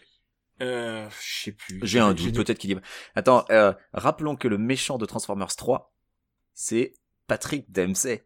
Attention, ça C'est Patrick long. Dempsey et Leonard Nimoy qui se fait décapiter donc. Voilà. C'est horrible. C'est, je crois que le 2 est quand même le pire. Ah, mais le 2 est le 3 pire. Mais le 3, il y a un message tellement dégueulasse derrière que c'est Le juste- 3 est tellement Oh dégueulasse. là là. Écoute, Bref, Euh, moi ça va tout en bas. Mais alors vraiment. Mais Ah je ouais, crois que je préfère voir Power Rangers à ça. Et je, mais sans Ah ouais, problème. ouais, bon. Ouais, ok. Euh, Transformers, euh, au-dessus de, au-dessus de Roi Arthur. Je crois que je préférais voir le roi Arthur que Trans... Parce qu'en fait, le roi Arthur, j'ai encore espoir que ça dure pas 3h40, alors que Transformers, Mais Transformers, le sérieux, dernier- le, le, le 3 durait 3 heures, quoi. C'était, mais pas possible. Est-ce que tu as vu euh, le, c'est Red Letter Media, ils ont fait une vidéo où ils se regardent les trois Transformers en même temps. Oh Et là là. Ce qui est génial, c'est que presque à la seconde près, les films sont synchro et ils te filment et t'as les mêmes stock shots, quoi. Et c'est vraiment, c'est du foutage Genre, de gueule. stock shot sur les fesses du principal personnage féminin. Non, mais genre, il y a les, les mêmes zooms, il y a la même vi- euh, vision du satellite, il y a la même scène d'action où ils tournoient sur eux-mêmes. C'est nul à yesh. Euh, vraiment, il y a, j'ai, j'ai, j'ai- ah, série horrible. Ouais. Et c'est ça qui est le plus terrible, c'est que le 1 qui était produit par Spielberg, il y avait des petites pointes de Spielberg gris, genre, quand les transforme, ils se cachent dans la maison, genre, chut, Ouais, fais pas ouais. trop de bruit. Non, et ça, le- c'était assez le- rigolo. Le 1, j'ai de la sympathie pour, alors que Mm. je reconnais que c'est pas un grand film. Et j'avais pas passé un mauvais moment au Cinoche. Euh, mais euh, mais euh, mais c'est juste non non c'est c'est terminé quoi. Mais Spielberg je Ah. crois est toujours producteur exécutif Ouais. sur, euh, ah sur non, mais bien sûr. toute la série. Hein. Bah, ça fait, ça fait des études. Euh, on zappe Baywatch, que j'attends pas trop, mais, mais il est Pourquoi pas on, vraiment. mais pourquoi on le zappe? Moi je veux pas le Tu zapper. veux? Je l'attends moi. Baywatch. Oui, en plus, il y aura de l'explosion. Euh, tu l'attends? Bah il y a Dwayne Johnson et puis c'est Baywatch et puis euh, allez Alors- moi, moi je mets une pièce sur un caméo de David Hasselhoff à un moment ou à un autre donc euh, ouais moi je, je l'attends. Moi, j'ai- un problème avec ce film, c'est que c'est un film de Zac Efron et il ressemble à tous les films de comédie de Zac Efron, dont celui euh, qui joue où il joue avec son grand-père euh, qui est joué par Robert De Niro Dirty Papi. Et Dirty euh, Dirty Grandpa et qui lui met un doigt dans le cul. Et je pense que Je, crois qu'on a on a parlé de Dirty Grandpa pendant nos top flop euh, 2017. Euh, Oui, donc j'ai peur parce que Zac Efron, mais mais Dwayne Johnson et puis et puis honnêtement, moi je je, je te dis s'il y a j'ai l'espoir qu'il y ait un caméo de David Hasselhoff, j'attends ce film. alors je regarde dans la liste, je vois Wonder Woman. Je pense que ça peut aller autour de Wonder Woman. Ouais, voilà, ouais. Est-ce que j'ai est-ce que j'ai plus d'espoir pour ça que pour Wonder Woman? Moi, j'ai plus d'espoir pour ça que Wonder Woman. Au moins, je Allez. pense qu'ici il y aura de la vanne. Ouais, ouais, allez, il y aura de la punchline euh, dans dans Mm. Baywatch, au-dessus de Wonder Woman, allez hop. Hop, allez, on zappe encore un petit peu. Ah, que c'est excitant. Euh, allez, on est en juillet. Mhm. Spider-Man revient. Spider-Man Homecoming. Spider-Man Homecoming. J'ai énormément d'espoir et j'ai extrêmement peur d'être déçu. Euh, je pense qu'ils sont partis sur de mauvaises bases en essayant de le fusionner avec euh, Tony Stark en fait. Euh, Tu penses qu'il y aura pense- trop d'Iron Man dans le film? Il y a trop d'esprit d'Iron Man, tu vois. Ouais. Il y a, hum, c'est un personnage qui, pour moi, fonctionne toujours très bien solo. Et je pense que déjà, Spider-Man n'est pas un bon, un bon personnage d'équipe. Et en plus, ils ont foutu un, un mec lambda, comme la dernière fois. La dernière fois, c'était Mark Webb, là, c'est John Watts. Euh, voilà, j'ai, un problème avec déjà les bases, les fondements de ce reboot, où c'est littéralement Tony Stark qui tape à la porte de Peter Parker, qui lui dit, je te fabrique ton costume, je te fabrique tes items, et ça enlève quand même le côté génial de Peter Parker. C'est ça qui est aussi un, important. ouais, ouais, c'est que c'est un génie, et c'est un truc qui avait même été oublié euh, par les les films de Sam Raimi. Hein, c'est que c'est c'est un génie, et là, euh, tout d'un coup, il avait la toile qui lui sortait des. C'est des- des mains. C'est un des rares trucs qui était fidèle dans les films de Mark Webb, c'est que euh, il se construisait lui-même sa toile, qu'il était assez balèze pour le Mhm. faire. Et c'est vrai que. mais ouais, là, il se l'a Là, il se l'a construit, mais là, c'est Tony Stark qui lui construit. C'est Tony Stark qui Euh, le file, ouais. J'ai un problème aussi avec euh, la Aunt May. J'ai déjà un problème avec la Aunt May qui est T'as un Marissa problème Tomei. avec Sexy Aunt May Ouais, j'ai un problème avec Sexy Aunt May. Je pense pas que Aunt May, ça doit être quelqu'un sur lequel tu peux te projeter, te projeter amoureusement. Et là, euh, bah, Marissa Tomei, c'est pas possible. Elle est trop Bah, belle pour le Bah oui, on est tous amoureux de Marissa Tomei, donc euh, ça va être compliqué. Oui, Aunt May, c'est, ça doit être une vieille dame, c'est juste pas possible. C'est la figure, c'est la figure euh, maternelle. euh, euh, bah écoute, après peut-être que s'il la surmaquille en lui mettant une perruque blanche, euh, bah, je sais pas. Dis-moi un endroit où tu la vois dans la liste. De, tu vois ce Spider-Man. quelque part dans un ventre mou au milieu. Moi, je le Euh, mets sous la momie, parce que je pense que la momie, au moins, me donne plus de, de Tom Cruise. parce que Tom Cruise. Mm. Moi, j'ai quand même beaucoup de sympathie pour le personnage de Spider-Man, mais euh, Ah non, mais attends, c'est un de mes super-héros préférés, sinon Ouais, le ouais. super- avec euh, Batman.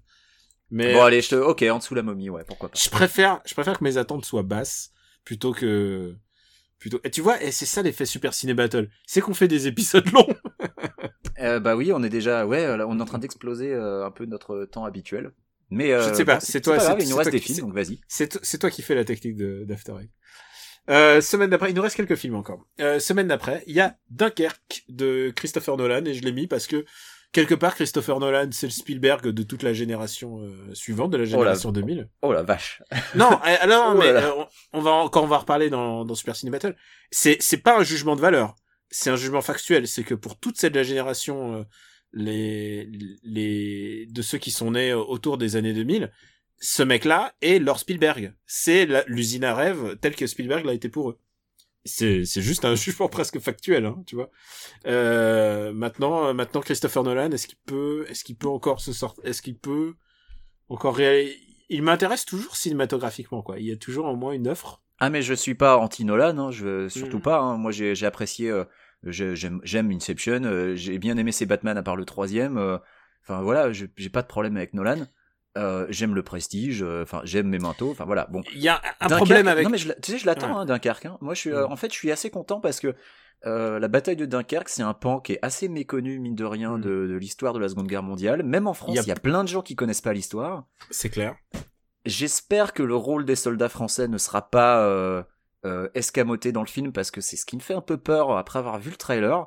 Ah bah Euh, non, ce sera. Il y a, il y a un Français, quoi. Mais euh, il faut savoir que euh, à New York, il y a une statue avec une plaque qui rappelle que si les États-Unis ne parlent pas allemand, c'est grâce au courage des soldats français à la bataille de Dunkerque. Donc mine de rien, c'est quand même un truc qui est important. Ça sera très American washé, évidemment. J'en ai un peu peur. ou plutôt UK washé, puisque Christopher Nolan est, est britannique. Ouais. Mais ce film m'intéresse plus que euh, Alien Covenant, parce que euh, pourquoi? Parce que je trouve que au moins Nolan là, il va être, il va être dans le pré, il va être dans le pas dans le présent, mais dans le dans le réel. Il y a un moment là, il peut plus faire de, on se téléporte euh, à Gotham City. Il peut plus faire de, c'est l'amour qui va sauver l'humanité tout entière. C'est plus ça. Il est obligé de s'occuper de, de ces gens, de ces de ces soldats. Et je pense que ça peut être intéressant. Et bah ouais, bah tu le mets alors, du coup? Je le mets au-dessus de Guardian of Galaxy. Hmm, Alors c'est sûr que ça va, on va pas se marrer autant que devant Guardians of the Galaxy. Écoute, ouais, ouais, ouais, pourquoi pas. Moi, je, je t'avoue que je, je vais pas dire que je suis en manque de films de guerre parce que ça, veut- je vais passer pour un psychopathe. Non, Mais, non, euh, j'adore les films de guerre. Moi, je, je- mais ouais, je suis en manque euh, toujours de films de guerre. Je suis en manque de western, qui sont des films Moi, je te dis, le- le simple fait que ça que ça mette en lumière euh, ce pan qui est mine de rien méconnu de l'histoire française et tout voilà avec le bémol en espérant qu'ils escamotent pas le euh, le, le bah, mine de rien le sacrifice euh, des, Mm. des troupes françaises parce que les troupes françaises se sont sacrifiées euh, Ah, pour non, non, permettre mais- aux autres de s'enfuir. Je pense que tu vaut mieux lire un bouquin d'histoire si tu veux vraiment avoir le. Oui oui oui bien sûr mais j'espère que ça sera pas tu vois trop en retrait par rapport au reste. Mm. Euh, tu vois j'ai j'ai pas envie qu'ils nous fassent une Pearl Harbor Euh, Mm. parce que le Pearl Harbor de Michael Bay on rappelle que euh, l'attaque de Pearl Harbor, c'est euh, les 45 premières minutes du film, et ensuite c'est comment on va y retourner pour péter la gueule aux Japonais pour se venger, et à la fin t'as l'impression que les Américains ils ont gagné la bataille de Pearl Harbor quoi. Ouais. Donc, Oui, c'est allé, c'est allé super vite. Hein, le- Voilà, donc moi, L'arc narratif de la guerre et de la. Mais moi, bon, c'est Michael Bay. Hein. voilà, c'est pour ça que Pearl Harbor est un étron épouvantable, et moi j'ai pas envie que, que- tu vois, j'ai peur que Nolan fasse ça. Mm. J'ai un peu confiance que Nolan est beaucoup moins con que Michael Bay et fasse pas ce genre de conneries, donc j'ai peur de ça, mais ouais, je l'attends. Allez, on le met, on le met, euh, on le met là. Au-dessus Ouais. de Guardians of the Galaxy, c'est très bien. Autre film très attendu en juillet. Valérian et la cité des mille planètes. Donc Valérian et Laureline, mais là c'est Valérian tout court. Ouais, et puis de toute façon, Et donc, c'est Cara dit- Delevingne, donc si tu veux. Je t'ai dit qui réalise Je t'ai dit qui réalise C'est Luc Besson. Ah, C'est Luc Besson. C'est une de tes passions. C'est euh, notre passion. C'est vrai que j'avoue euh, que Luc Besson, c'est un. Ah, mon petit Luc. Euh... Est-ce que tu l'attends? Non, évidemment que non, mais j'irai Bah, le voir, voilà. bien sûr. T'iras le voir Ouais, moi je sais même pas si j'irai le voir. Euh, Ah si, si, j'y vais le voir tu parce sais que... que, le dernier film de Luc Besson que j'ai vu au ciné, c'était le cinquième élément, donc ça date un peu. hein. Ouais, ouais. Ah oh, putain, oui, donc oui, euh, t'as pas vu Angela, tout ça, quoi. Euh, non, non, j'ai vu Lucie dans l'avion. Je te rappelle que j'avais Ouais, extrêmement oui, honte de regarder Lucie dans l'avion. Et d'ailleurs, entre le cinquième élément et Lucie, je crois que j'ai rien vu de Besson. Euh, Et euh, il va falloir que, que je me rattrape, mais je sais qu'on a On va se rattraper. on a des petits projets euh, sur le sujet. Euh, Valérian, bon non, moi j'irai pas au ciné, moi je n'ai rien à cirer. Je... Mais est-ce que, t- mais en termes d'attente, si jamais t'es dans l'avion et t'as le choix entre entre Wonder Woman, Ghost in the Shell, Power Rangers et Pirates des Caraïbes, tu choisis lequel? Pierre des Caraïbes. Ah non, mais je veux dire, lui, tu le mets, tu le mets où par rapport à tout ça? Ah, par rapport à tout ça, euh, Valérian, euh... Je te rappelle que Pirates des Caraïbes est, au- est au-dessous, en dessous de tout ça. ouais, mais c'est parfait pour un film d'avion parce que ça va Ouais. être un film où je, où, tu vois, je peux rater 20 minutes parce que je suis en train de manger et je m'en fous. Euh... Ah, où est-ce que je Alors, vais mettre par non, stop. Réf- réfléchissons une seconde. Est-ce que tu penses que Valérian sera mieux que Ghost in the Shell? Putain, c'est dur, hein, c'est dur. C'est vraiment dur. écoute, écoute, j'ai envie de dire que généralement Besson c'est quand même pas un mec idiot et il sait s'entourer. Je pense que le production value Ouais, voilà, sera c'est peut-être ça. plus intéressant. Et puis, euh, et puis Mézières, mine de rien, voilà, je respecte l'œuvre d'origine. Euh, on a déjà vu ce que pense- ça avait donné pense- dans le cinquième Je pense élément. qu'il va être, il va être très respectueux de l'œuvre d'origine. Je sais pas pourquoi. Bah, il était, ouais, voilà, ouais. Euh, c'était, c'était déjà super chouette. C'était Mm. déjà le, le meilleur truc du cinquième élément. C'était, euh, c'était les décors, c'était les costumes. Donc, je pense que ça, ce sera, Mm. ce sera de qualité. Euh, Besson, c'est pas un manchot non plus. euh, Il sait quand même un peu ce qu'il fait. Euh, après, c'est ce qu'il raconte qui m'intéresse pas, mais ça, c'est autre chose. Euh, bah, écoute, pff, ouais, euh, je, le, je, le, je le mets au-dessus de entre- Ghost in the entre- Shell. Entre Wonder Woman et Ghost in the Shell. Euh, Et, et- le, et le limite, même, et le tu, même, sais, tu sais, tu sais, tu sais que je le mettrais peut-être limite au-dessus de Wonder Woman parce que Wonder Woman visuellement ça a l'air moche. C'est c'est à ce côté gris, euh, tristou euh, qui a été initié avec Man of Steel euh, et que D'accord, d'accord, ouais, ok, d'accord. Ouais, tu vois Valérian au moins il y a de la couleur quoi. Enfin Oui, vraiment, comme on disait Valérian, peut-être que ça sera joli, quoi. Ouais ouais. Donc je le mets je le mets au-dessus de Wonder Woman moi perso. Le même jour en France sort Rock That Body, je viens de découvrir ça. Une comédie avec Scarlett Johansson et Zoe Kravitz. Et j'adore le pitch. Cinq amis louent une maison la- sur la plage à Miami pour un enterrement de vie de jeune fille. Par accident, un stripteaseur est tué. Oh là là, euh, ça a l'air Ça, ça- ça c'est pas une comédie française par contre hein. Ah non, non, c'est, les stripteaseurs, c'est sûr que c'est aux États-Unis. La semaine d'après, on a Cars 3, mais bon, on va pas faire Cars 3 parce que Mais tu sais que Cars 3 je l'attends alors que j'ai détesté Ouais, Cars 2. Ah oui, mais ça a l'air d'être le dark reboot. euh, Ça a l'air méga dark reboot. Mais oui, bon, c'est pas, c'est pas, ça colle pas trop avec la, la Avec- thématique. Combien avec de la- films reste-t-il, Daniel, juste pour avoir une idée Euh, attends, je décompte. 1, 2, 3, 4, 5 et 6. 6 films. Putain, on va, on va exploser nos records de durée. Les gens qui font du footing ne vont pas apprécier. Euh, et donc 7 avec celui dont je vais dire le nom maintenant. C'est La planète des singes, Suprématie. De Matt Reeves, qui a, de- réalise depuis deux jours Batman. C'est lui qui est chargé de réaliser Batman, euh, Ouais. le film autrefois réalisé par Ben Affleck. C'est pas lui qui avait réalisé Cloverfield? Si, si, c'est lui. Ok, ok. Euh, ouais, alors, et c'est connais- pas un manchot, et en plus, euh, au moment où il a repris La planète des singes, euh, c'est devenu bien. Euh, oui, Enfin, c'est devenu que bien, c'est devenu intéressant. C'est devenu intéressant parce que c'est le moment où, alors c'est lui qui a fait le remake de, de Let the Right One In de Morse. Euh, j'ai, ouais. j'ai pas vu le remake moi, donc j'ai pas tellement envie de le voir. Euh, oui, bah oui, parce que le deuxième, La planète des singes, on en avait déjà parlé. Le deuxième Planète des singes, c'est celui où, euh, où bah où t'as un singe sur un cheval avec des, des, des fusils mitrailleurs quoi. Et, euh, Ouais, c'est c'est ça qu'on veut. Et, et où ils ont compris que ça servait à rien d'essayer de faire un truc euh, un peu réaliste, euh, serious business, parce que ça marchait pas du tout dans le premier film, parce que le premier film est débile du début à la fin, euh, avec des incohérences mais grotesques euh, scénaristiquement, avec des singes qui deviennent magiquement super intelligents, euh, avec un singe qui parce qu'il sait parler euh, sait comment fonctionne le réseau GSM. Enfin, tu vois, c'était mais d'une stupidité absolue, avec des personnages qui qui qui vont de qui réagissent de manière incohérente. Et le deuxième a dit non, non, non, on va mettre un singe sur un cheval avec des fusils mitrailleurs. Et du coup, ça marchait mieux parce que Bah, c'était Matt euh, Reeves. Voilà, c'était plus assumé, c'était euh, genre, attendez, euh, on, on a quand même un film des singes qui parlent, autant y aller à fond, et je trouve que Et ça le méchant, et le méchant en plus de cet épisode, c'est Woody Harrelson. Et Woody Harrelson en, en Nemesis, je, en Nemesis face à des singes, je pense que ça peut être génial. Ça peut marcher, ouais. Et Donc, je le mets, euh, je le ouais. mets au moins au-dessus de la momie. ouais, pourquoi pas, ouais. Je le mets, euh, Alien Covenant m'intéresse comme un chouïa plus. Ah oui, non, je le mets en dessous d'Alien. mais la planète des singes donc et assez et j'aurais jamais pensé ça en fait après la visi- le visionnage du premier film en fait Ah oui, non, mais après le visionnage du premier, j'ai dit, c'est censé relancer une franchise, ça Non, mais c'est mort. Et le, le deuxième rattrape bien le coup. ouais Mais en fait, c'est C'est le un peu comme Fast and Furious. hein. À partir du moment où ils ont compris que non, non, c'est pas ce qui fonctionne, c'est c'est d'y aller à donf dans la débilité et d'assumer complètement le propos idiot. Et ben voilà, ça, ça marche mieux. je pense que le suivant on va aller un peu vite dessus c'est Dark Tower euh, Ah, la tour avec sombre. Avec euh, donc Elba. Ouais qui s'appelle la tour de sombre en français euh, d'après les romans de Stephen King. Tout à fait. avec Idris Elba et Matthew McConaughey. Et pourquoi je l'ai choisi? Parce que j'adore les bouquins et je pense que ça fera ça peut faire un très beau film. Le le seul truc c'est que je connais pas du tout le réalisateur.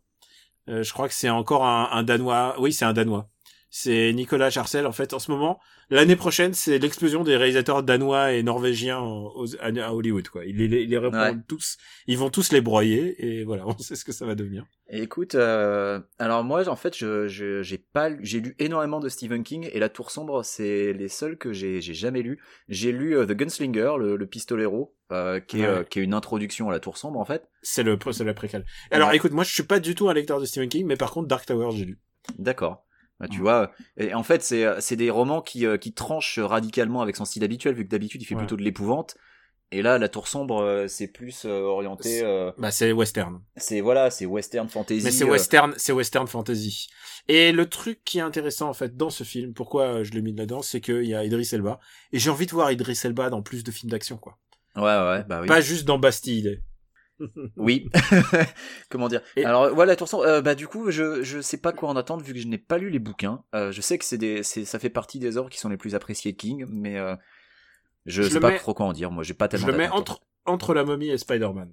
Ah, au-dessus de Spider-Man, vraiment? Ouais. T'as bah vraiment ouais. aucun, aucun espoir pour Spider-Man alors. hein Je baisse mais je baisse mon espoir de Mais maximum. fais- c'est parce que tu fais une overdose de Robert Downey ou? Non non non, j'adore Robert Downey mais le problème c'est que je pense que je si tu me demandes là maintenant, je ne pense pas que ça sera un bon film. Quand j'ai vu les- le trailer, le trailer il est réalisé mais vraiment c'est une nullité. Ouais, le Euh, trailer est pas il- génial. Euh, Ok, bon, il y, a- ok. il y a plein de choses qu'ils comprennent pas sur le fonctionnement de Spider-Man. Ne serait-ce que, je comprends, je tu sais, j'adore en tant que personnage, j'adore. euh, Il y a un truc qui est important pour moi, c'est que c'est un personnage qui doit rarement poser les pieds par terre. Il doit, il est collé au mur, il est collé au plafond, mais c'est un mec qui va rarement sur le sol. Et là, quand il va voir les mecs, euh, quand il va voir les mecs, euh, la, la machine à sous là, et enfin le distributeur de billets, et, et il, il les attaque. Enfin, il est plutôt, il défend le, le distributeur de billets. Il est euh, plan plan sur ses pieds, tout ça. fait- Et ça a l'air, ça a l'air vraiment pas très inspiré quoi. Ok, non mais d'accord, d'accord. Euh, Spider-Man. on zappe encore un petit peu, et là on va avoir, et là j'ai de moins en moins d'infos sur ce qui sort. Donc on zappe encore. euh, attends, je zappe, je zappe, je zappe, tu couperas. le Ouais, T'as plus du tout de film français là à nous proposer? Ah, j'en ai très très peu, ouais. J'ai un petit Vincent. Si, ah, j'ai un petit film français à te proposer. C'est le 27 septembre. Il n'y a pas de concurrence américaine, donc là, il va winner sans aucun problème. C'est Le Petit Spirou euh, avec de Nicolas Barry, avec Sacha Pinot, Natacha Régnier et Pierre Richard. Alors, euh, le petit Spirou, je vais te dire, il y a un truc que je trouve bien, c'est euh, François Damiens en, en prof de gym. Tout le reste, euh, ça a l'air, euh, ça a l'air chaud. C'est compliqué. hein. Ouais. Heureusement, une semaine après, il y a euh, Blade Runner 2049. Et 2000 Blade Runner 2049, c'est euh, bah, c'est un sujet de discussion. C'est est-ce que Denis Villeneuve va réussir le miracle, quoi? Bah voilà, moi j'ai, alors moi j'ai j'ai foi en mon gars Denis. Euh, Ouais, je, crois. je mets un, je mets un billet dessus parce que parce que Rival c'était mon film de l'année 2016 parce que il a montré que il pouvait faire de la SF intelligente. Allez, moi je, moi j'y crois. Allez, mon gars Denis, la, la force Je- est avec toi. Je le mets au-dessous de Lost City of Z, mais euh, au-dessus de The Wall. Euh, Ah, remarque, remarque, non. Moi je, le mets, l'attends. je le mets, je- je, je l'attends vraiment beaucoup moi, hein, honnêtement. Ouais, je euh, l'attends- je l'attends presque plus que, Bla- que Fast and Furious 8, en fait. Ouais, ouais, moi je, ça me dérangera pas de le mettre tout en haut, vraiment. J'ai Allez, vraiment énormément d'attentes. Et le problème, c'est que le trailer me donne pas envie. euh, Mais, mais c'est Denis, quoi. Genre, je, je suis prêt à regarder un film. Et en plus, il y a, il y a Harrison Ford qui est, euh, insupportable aujourd'hui. Mais enfin, il, est, il, il m'intéresse plus en tant qu'acteur. Ouais, je, je pense qu'Harrison Ford euh, aura pas un gros rôle dans le film. Enfin, j'espère. Non. Euh, la semaine d'après, il y a Kingsman. Euh, Kingsman le 2, Ah, le Kingsman Cercle d'Or. 2. Eh ben, écoute, pourquoi pas J'ai bien aimé le premier. Ah non, moi j'ai pas du tout aimé le premier. Ah et, ouais euh, J'ai pas du tout le premier. Et ce qui peut être, ce qui peut sauver ce film, à mon avis, c'est enfin sauver ou ce qui peut être être intéressant, c'est le fait qu'il n'est pas adapté directement de la BD et donc là ils sont en roue libre. Alors, moi, j'ai pas lu du tout la BD, donc je ne sais pas dire. J'ai vu uniquement le film, et moi, j'ai trouvé que c'était euh, complètement décomplexé et assumé et drôle. Donc, moi, j'ai vraiment passé un bon moment devant Kingsman. Donc euh, là, euh, Non, moi je, je le sens pas du tout. Euh, moi, je l'attends plutôt le 2. Hein. J'ai un a priori positif. Moi, je le mettrais euh, dans les eaux de Guardians of the Galaxy 2. Ah non non, je mets un petit peu plus bas. Permets-moi, permets-moi, je, je sens pas. Euh, Bah, tu le mets où alors, du coup? On peut peut-être trouver un terrain d'entente. entre Dark Tower et Spider-Man. Ok, allez, si tu veux, ouais, ouais. Ça me dérange pas. Et en même temps, vous savez Tu la sais, je veux bien le mettre en dessous Spider-Man, moi, parce que j'attends peut-être un peu plus Spider-Man que Kingsman 2. Ok, d'accord. Je vais vous dire un truc. Euh, ce qu'on dit souvent dans Super Ciné Battle, c'est gravé dans le marbre. Là, il y a rien qui est gravé dans Là, le y a marbre. rien, là, c'est des attentes. euh, C'est c'est ce qu'on en pense. Est-ce que est-ce que ça nous fait envie euh, On va encore un petit peu plus loin. Et là, vraiment, là, genre, euh, c'est vraiment vraiment loin. C'est en octobre. mhm. C'est Thor 3 Ragnarok. Non, non, non. J'ai Euh, détesté là- le là- premier, j'ai un peu moins détesté le deuxième. Ce coup-ci, euh, le mec qu'ils ont pris pour euh, pour torturer, pour le réaliser, c'est un un mec qui s'appelle Taika Waititi et qui est un réalisateur néo-zélandais. Ouais. C'est peut-être Ils- le ils- seul ils vont truc le qui me fait broyer. un peu espérer. mais oui, ils vont le broyer. Euh, bah non, euh, Thor, euh, qu'est-ce que...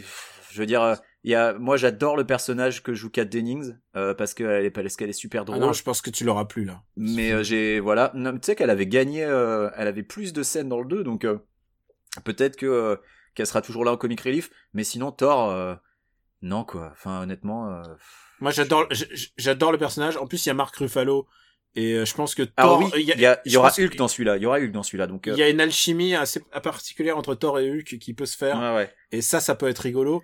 Mais le problème, c'est que c'est un film qu'ils ont écrit dans le cadre de leur gros projet Avengers machin. Bah, ouais. Et je pense que c'est ça qui va limiter le film. C'est ça qui va le rendre euh, pénible à regarder. T'auras l'impression peut-être un peu de voir le trailer de Avengers 3. Putain, Avengers, ouais, t'auras ouais. l'impression de voir un film intermédiaire euh, qui a Enfin, pas grand-chose à raconter. c'est ce euh, qu'on devine.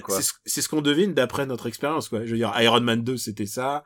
Ouais. Euh, Avengers 2 était le trailer de Captain America. Enfin, euh, pff, Bah, disons que j'ai, peu d'espoir. Donc, mes espoirs, c'est que y a Dennings, que Hulk ait beaucoup de scènes, et que le film ait une vraie histoire et soit pas juste un liant, euh, un épisode de, un film de transition euh, pour introduire euh, le, le prochain Avengers, quoi. Cependant, Autant j'y- dire que j'ai crois- peur. j'y- crois plus que j'y crois plus que Spider-Man, bizarrement. Sans déconner? Ah non, moi, Ouais. carrément pas. Ah mais je, je Spider-Man, je sens vraiment très très peu quoi. Ah, bon, alors, je t'ai, je t'ai laissé le précédent. Moi, je veux que celui-là est en dessous de Spider-Man, par contre. D'accord, ok. Euh, bah juste en dessous de Spider-Man. Alors. Alors, attends, on a, euh, je le mettrai même en dessous de Kingsman. Voilà. Ok. Ah, oui mais ouais. oui mais comme comme c'est basé que sur du du, du vent, tout ça, Ouais, ouais, impressions. Genre évidemment, d'accord, Moi, au niveau, au niveau attente, je te dis, moi, j'ai j'ai bien aimé le premier Kingsman, donc euh, je, je pense que je prendrai, je- j'attends avec plus d'impatience Kingsman 2. euh, que- de toute façon, j'irai voir tous ces films. Quasiment tous les films dont on parle, là, c'est des films que j'irai voir. On va Bon, on va tous les voir sans Peut-être doute. pas ceux tout en bas de la liste, ceux tout en bas de la liste, je vais peut-être les zapper. J'ai quand même j'ai quand même euh, de bonnes nouvelles pour toi, c'est que le même le même jour sort euh, le film de Tarek Boudali et Tarek Boudali tu ne le connais peut-être pas de nom mais c'est un mec de la bande à Fifi qu'on Oh, a vu dans. Babysitting 1, qu'on a Oh, vu dans merde. Babysitting 2 et qu'on a vu dans Alibi.com et là il réalise son film euh, et C'est avec lui, le- l'équipe c'est lui le beau gosse, non? Non, c'est lui le. Bah non, c'est pas le beau gosse. Non, C'est c'est pas le Philippe Lachaud. Non, Non, c'est. non, euh, le, le beau gosse rebeu. Ah, c'est le beau gosse rebeu, oui, oui. Oui, ah voilà. non, mais le beau gosse, moi, c'est plutôt Philippe Lachaud puisque Ah il est hein. toujours, euh, il est toujours mis en scène, genre comme si c'était le beau gosse. Bah alors tu vois, moi je n'ai vu que Babysitting 2 dans les films dont on a parlé, mais pour moi, Philippe Lachaud c'est une endive. Philippe Lachaud c'est une endive et le beau gosse c'est le rebeu. C'est le Un mec pote- qui se prend trop pour un, Un beau gosse. pote l'a rencontré, il paraît qu'il est adorable et j'ai dit putain, il est alors il est aussi adorable que ses films sont sont problématiques. Ah ouais, après, le, je dis pas que le mec est une endive, hein. par contre, son, Mm. ses personnages sont des endives. Ouais. C'est des gars qui ont Oui. zéro personnalité, zéro Ouais. charisme, euh, qui sont juste, euh, qui sont des minets, euh, qui sont là pour être jolis, mais Putain, Écoute, je t'invite bah, à aller voir, je t'invite à aller voir alibi.com, ça me fait beaucoup de, de DVD à t'envoyer par surprise. Putain, et attends, on s'était infligé babysitting 2 en salle et il y avait même pas le mec qui rigolait comme un canard, alors c'était dur. hein. Ouais. Et ça sort le même jour que Star 80, la 2. Tu sais qu'il y a Star 80 premier, et ben là, c'est le Star 82. Et je sais Euh, que tu l'attends avec impatience. Ça me dit quelque chose le premier Star 80. Il y avait du boss oui. dedans? Non, Ah. c'est Richard Anconina et Patrick Timsit. Et ils montaient, euh, vu, hein. ils montaient en fait le concert. Et c'est le, pas le making of du concert, puisque c'est un- c'est une fiction. Mais euh, genre, et ils montent, genre vraiment, c'est les Avengers des, des, des, des stars de la chanson des années 80. Il y a Jan Mass, il y a, il y a. Est-ce qu'il y a Rose Cookie- Laurence? Il y a Cookie Dingler, il y a Emile et Images, enfin ils y sont tous quoi. Il y a toutes les stars que t'as envie de revoir. Il y a évidemment euh, euh, et tu chantes ce refrain qui te plaît là. Ah bah euh, début de soirée. début de soirée. Euh, enfin bref, bref, ils sont tous ils sont tous là. Et là ils sont tous là à nouveau. Et je tiens à dire que Star 80 avait quand même la meilleure pédo jokes de tous les temps puisque euh, c'était euh, comment il s'appelle? C'était Jean-Luc Lahaye qui débarque à moto. devant les nanas et c'était terrifiant quoi. Et Jean-Luc Lahaye, il est sans aucune retenue, j'espère qu'il sera dans le deuxième. Voilà. euh, Très bien. Très bien. Très bien, très bien. J'ai On a rien presque- à dire. On a presque, on a presque fini. On a presque fini, figure-toi. Et euh, et là, je sais que tu es chaud et que tu veux. Attends. Et que tu veux. Oui, on se téléporte en novembre. On a presque fini. Ah bah j'ai comme une idée de ce qui va nous tomber dessus en novembre. C'est Justice League de Zack Snyder avec Ben Affleck, Gal Ah bah, Gadot. tu vois, c'est et- pas celui auquel je pensais, mais. ah merde. Alors il sort en novembre. Oh là là là. Ouais. là. Oh là là là. Euh, Et je pense que After Eight sera là. After Eight sera là au rendez-vous pour vous donner son avis à chaud. je voilà. Alors je je pense que je vais aller le voir. Je pense que je vais craquer mes 15 dollars pour pouvoir en parler dans After Eight, mais uniquement pour pouvoir en parler dans After Eight. Je pense qu'il n'est pas nécessaire de redire tout le, le mal qu'on pense des précédents films du DC Universe vu que Ouais. on l'a déjà fait il y a 20 minutes. Voilà. Le- on disait de Wonder Woman que ça serait extraordinaire si c'était pas nul. Là, ça serait vraiment. Non mais là. Ça, ça serait extraordinaire que ce soit le, pas le fi- pire film de l'année. Déjà. j'ai j'ai voilà j'ai zéro espoir que ça soit bien quoi j'ai Ouais. vraiment mais aucun espoir et ça me fait et honnêtement hein, s'il y avait pas le podcast je pense que j'irais même pas le voir Je- c'est dramatique C'est pour ça qu'on va lancer un Patreon, c'est pour payer. pour payer les places de ciné des films qu'on voulait pas voir cinéma. Et alors, tu sais quoi, je regarde la liste, je regarde la liste, je regarde, est-ce que je préfère voir Transformers, Transformers 5 ou Justice League? oh la vache ça c'est dur ça c'est très dur parce que en fait tu peux même pas dire euh, il y en a un qui a une chance de pas durer trois heures ils vont tous les deux être trop longs Ouais. euh, ils vont tous les deux ça va être tous les deux de la bouillasse illisible Alors, écoute, Alors, je pense, je écoute- pense que Justice League sera mieux, moins bien lisible. que Arthur, mais moins bien, euh, meilleur que Transformers pour une simple raison, c'est que Transformers c'est l'autre qui est en roue libre, en roue libre. Et là, là, tu, tu, je sens que les studios ils flippent et ils mettent plein de post-it. Alors, on a vu que ça a vraiment bien marché pour Suicide Squad, ouais mais ils nous ont mis des post-it du genre, Zach, calme-toi, tu nous as foiré. Et c'est ça qui est terrifiant, c'est que le premier Batman, enfin, le film précédent, il a cartonné, mais le problème c'est, c'est, c'est la réputation et que ça affecte en fait beaucoup plus, ça a fait beaucoup Mais plus tu de mal beaucoup, à la beaucoup licence. de gens, beaucoup de gens ont aimé le film. Hein. Faut pas. La Non, critique a a détesté le même- film, mais le public, a globalement, euh, il y a plein de gens qui ont aimé. Hein. Ouais, mais bon. Ah, euh, je suis, euh, je suis désolé de t'en informer, mais il y a énormément de gens qui ont aimé ces Batman. Euh, Il y a même des gens qui ont aimé Suicide Squad. Alors, si tu veux, ça, ça va assez loin, quoi. Mais, euh, mais Batman v Superman a ses défenseurs. Bon, nous, on n'en est pas. Euh, je pense que nos auditeurs le savent. J'ai aucun espoir pour celui-là. J'ai, allez, on va dire que j'ai l'espoir que ce sera moins nul que le prochain Transformers, si tu veux. Donc, je veux bien le mettre Voilà. au-dessus de Transformers. Ouais, Justice League. Ouais, et pourtant. Parce qu'il y aura euh, quand même Batman dedans, donc j'ai encore de l'espoir, si tu veux. Alors, il y a un nouveau film Cloverfield, mais euh, j'en sais trop rien, donc euh, je zappe. Sérieux? Mais c'est, il y a vraiment une date pour ça? Ouais, 29 novembre. Euh, Cloverfield de 2017. Parce que Ten Cloverfield Lane est censé être se passer dans le même univers. Je l'ai pas vu d'ailleurs. Il paraît que c'était pas si mal, euh, mais euh, ok, bah euh, ouais, non, j'en attends pas grand chose. La licence est déjà assez vieille. Cloverfield dernier- pour moi, ça, ça aurait dû être un one shot et puis voilà. Et le dernier film de l'année, bon maintenant ils font ils font un peu ils font un peu n'importe où. Et le, dernier film de l'année, ce n'est pas la deuxième étoile, euh, la suite de la première étoile, la première étoile de Lucien Jean-Baptiste avec Lucien Jean-Baptiste. C'est Star Wars, les derniers Jedi. Épisode 8. Euh, bah écoute, euh, je pense qu'on avait déjà dit dans notre Super Star Wars Battle que moi j'avais pas passé un mauvais moment devant le 7. Là, qui réalise celui-là? Rappelle-moi. C'est Ryan Johnson, et ça, ça me dit vraiment rien. Eh ben écoute, euh, ça me dit déjà plus que si c'était Colin Trevorrow. Donc euh, Mais Ryan Donc, Johnson, j'ai oui, beaucoup est- plus peur pour le 9 que pour le 8 en fait. Mais ah oui, c'est vrai que c'est Colin Trevorrow. Ah oui, quelle horreur. Eh oui, Donc c'est oui, Colin Ra- Ryan- qui va faire le 9. Ryan quoi. Johnson, ouais. Mais de toute manière, euh, comme on disait, c'est des films à post-it. Hein. Ah bah le- le- les réalisateurs ont extrêmement peu de Hmm. de latitude sur ces films là mais euh, Et eh, pff, tu vois, je pense que la momie m'excite plus. Tu vois, déjà, il y a Tom Cruise dedans. je, re- je Euh. regarde ce qu'a réalisé Ryan Johnson, j'ai quand même pas détesté Looper. hein. Euh, Looper Ouais, c'était pas a- mal hein. Euh, Je- et c'est je sais- problématique, mais c'est pas des- c'est pas chiant. Et je sais que oui, il va avoir très peu de latitude et que ça va être un film de studio, mais Looper, c'était pas mal. Bon, on peut déjà dire qu'on le met au-dessus de Thor 3. Ouais. Oui, oui, oui, euh, sans problème. Est-ce que, c- est-ce que tu l'attends, toi, est-ce que tu l'attends plus que Spider-Man Homecoming? Euh, Je l'attends moins que Guardians of the Galaxy, c'est sûr. Ouais, ça c'est sûr et certain. Qu'est-ce qu'on a autour de Spider-Man? Vas-y pour me donner une idée. Euh, euh, alors, je te l'ai fait dans... te- On a La Momie, Dark Ouais. Tower, Spider-Man, Kingsman, Thor 3. Je vous Alors- regarde ce je regarde ce ventre mou parce que ça. je le mettrais dirait- juste au-dessus de la momie, mais de justesse. Parce que ça reste Star Wars et parce que j'ai quand même de l'espoir qu'il se Oui. foire pas Et complètement. Quoi. et c'est pas Alex Kurtzman quoi. Pas. Euh, je ne sais pas qui a écrit le scénario de celui-là, donc euh, je- c'est difficile Non non à mais dire. ouais, oui c'est vrai. Mais oui c'est vrai. Si ça se trouve, Kurtzman a écrit le scénario de ce Star Wars. c'est vrai. Euh, bah écoute, je crois qu'on est on est arrivé à bout. Je crois qu'on peut on peut relire la liste, la liste de nos attentes. After Eight s'engage et euh, et bon, je vous ai fait cadeau de Jumanji euh, qui sort le 27 décembre. Alors, eh ben, je peux en parler vite fait, Jumanji. Euh, j'ai Ah vu ouais. pour la première fois le film original pendant que j'étais en vacances au ski. Ah ouais. Ça a extrêmement mal vieilli. Les effets spéciaux sont pourris. Robin Williams qui cabotine à mort, ça m'a saoulé. J'ai trouvé ça nul à yesh. Et moi, je le mets dans la catégorie Hook, les films que les gens aiment parce qu'ils étaient gamins quand ils les ont vus, mais en fait, c'est nul. Donc du coup, le remake, non, je non, c'est non.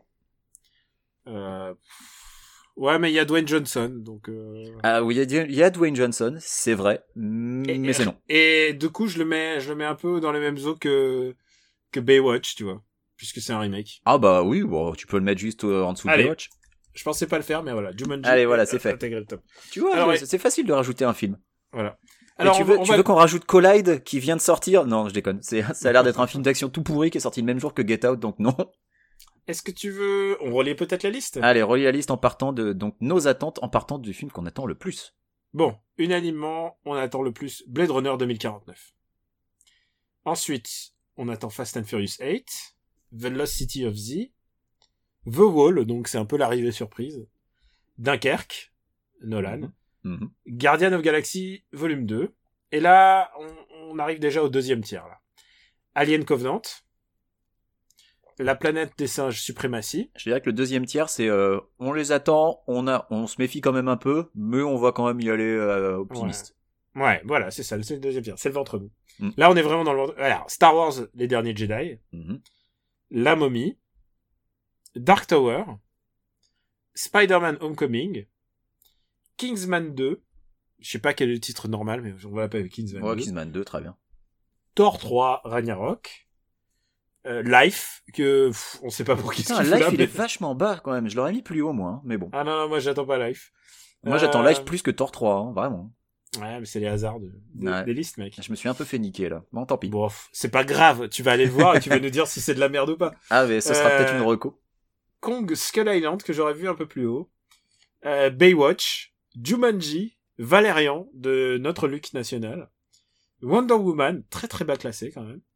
Et là on tombe vraiment dans le dernier mais tiers. Wonder Woman, le, le problème, c'est qu'il y a tout ce qui s'est produit avant, quoi, malheureusement. Ouais. hein. Ce serait le premier film d'un nouveau reboot. Je te dirais, ouais, pourquoi pas, je l'aurais mis plus haut, mais là, malheureusement, Là, on n'est un- pas enclin à l'optimisme. C'est un film post-it comme on les appelle. Euh, donc après Wonder Woman, on a Ghost in the Shell et là on, on tombe vraiment dans le bas du classement. Bah là, on tombe dans les films que limite, moi, j'ai pas envie de payer pour les voir. Quoi. Euh, Power Rangers et c'est con parce que Power Rangers rien que par curiosité je le mettrais beaucoup plus haut mais c'est juste par curiosité. Euh, Pirates des Caraïbes 5 ou 6, je sais plus si c'est lequel. Ou 12, ouais, pour que ça Ouais. change. Le Roi Arthur. Et là, on tombe dans les deux derniers, c'est Justice League Et le film qu'on attend le moins, mais j'irai quand même le voir, mind you, c'est Transformers 5 The Last Night, qui est donc euh, bah, l'incarnation du film Michael Bay. Je pense que je crois que c'est bon. Là, en 2017, on le tient là. Et écoute, euh, ce qui va être intéressant, ça va être de voir comment on va classer ces films ensuite, après les avoir vus, et voir si c'était euh, cohérent avec nos attentes euh, ou pas, quoi. tu veux qu'on fasse ça? Euh, je sais pas si les auditeurs auront envie de se réinfliger Bon, bah, un remake de cet épisode. Peut-être qu'on qu'on peut se faire un mini-zone un jour. euh, un Mais, euh, mais on- ce on sera intéressant, à la fin de l'année, ce sera intéressant de faire un point et de Voilà. voir, alors, en fonction de nos attentes, est-ce qu'on a eu des surprises, est-ce qu'on a eu des Et puis là, déceptions, Et là, c'est Voilà, le petit de- Spirou qui est au-dessus. de au-dessus du refaire le match. et, tu, et Boulet Bill 2, mec, tu sais pas. Ouais. On peut jamais savoir. That was wonderful. Bravo! I loved that. Oh, it was great! Well, it was pretty good. Well, it wasn't bad. Well, there were parts of it that weren't very good, It though. could have been a lot better. I didn't really like it. It was pretty terrible. It was bad. It was awful. It was Get terrible. him away! Hey, boo! Boo!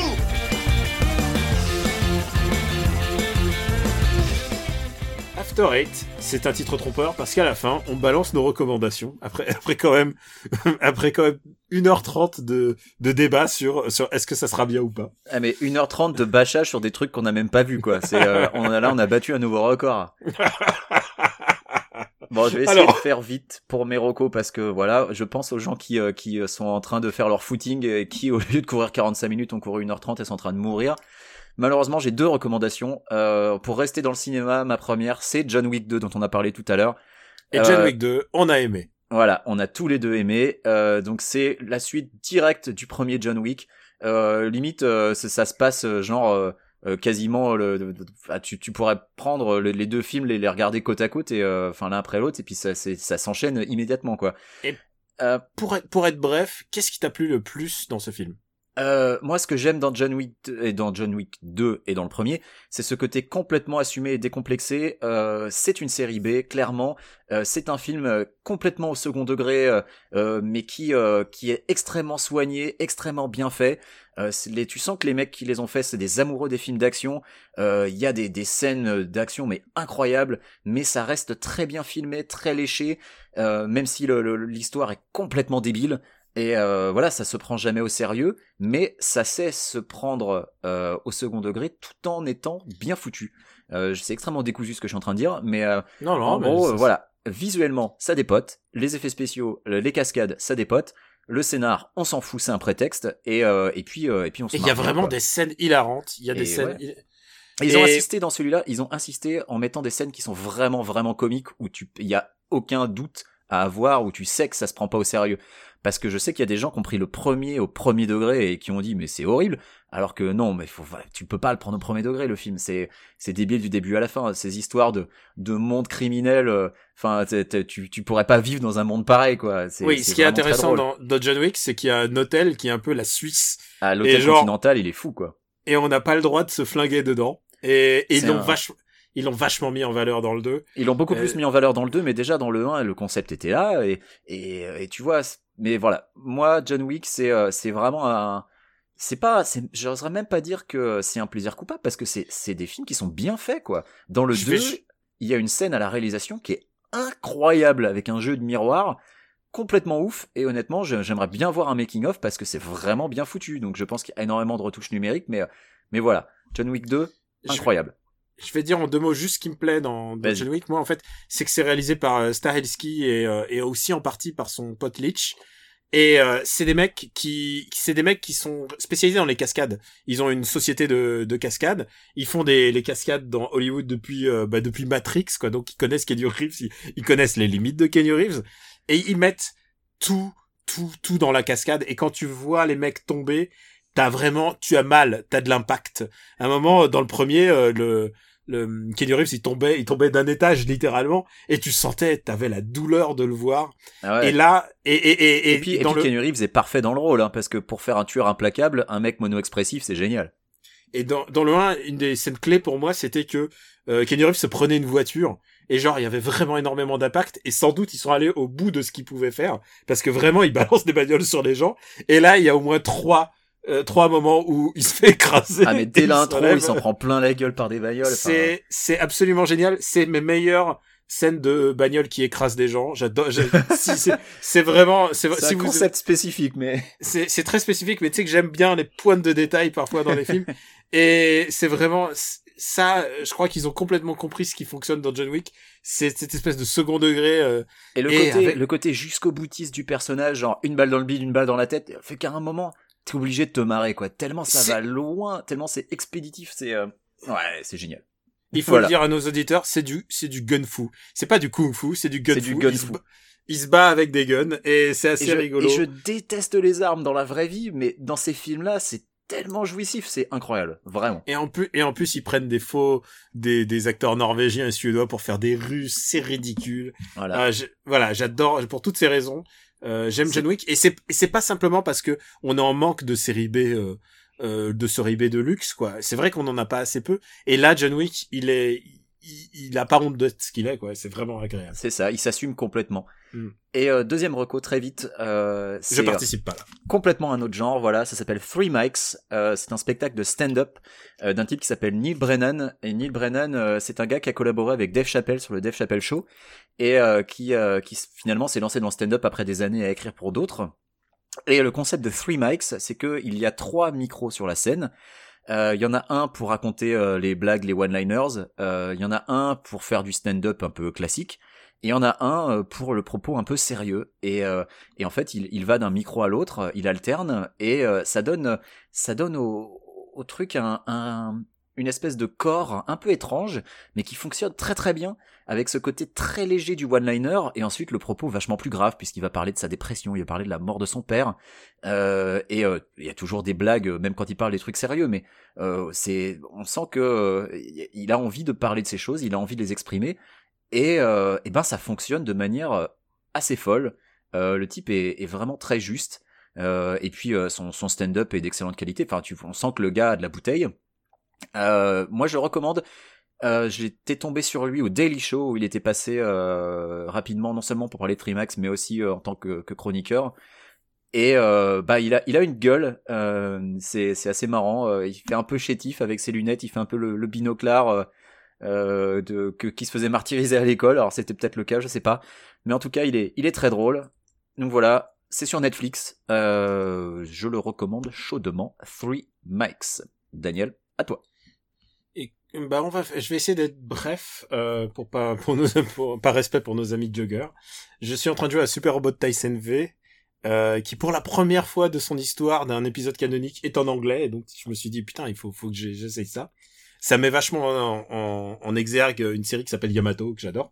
Euh, moi, quand j'ai Et, découvert qu'il y avait Evangelion dans les Super Robot Tyson, ça m'a vachement donné envie de découvrir la série en fait. Et ben là tu peux, il y a Evangelion et en plus c'est en anglais. C'est la première fois que c'est en anglais. Et ben ça, ouais, va falloir. Et euh, euh, Dragon Ball Fusion que j'ai recommandé exactement euh, l'année dernière, au moment où on commençait presque After Eight, est sorti en officiel. Et si vous voulez un, un jeu Dragon Ball pour vous passer le temps sur 3DS, c'est vraiment chouette.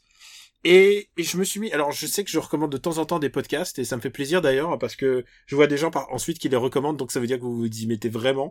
Ça veut dire que putain, on, on, on est, on est des prescripteurs. Ça me fait peur de dire ça, moi, Quix. Et donc, euh, je vais en recommander un aujourd'hui et, en même temps il est très très très connu aux États-Unis, très très très connu. C'est euh, c'est un podcast de Dan Carlin qui s'appelle Hardcore History.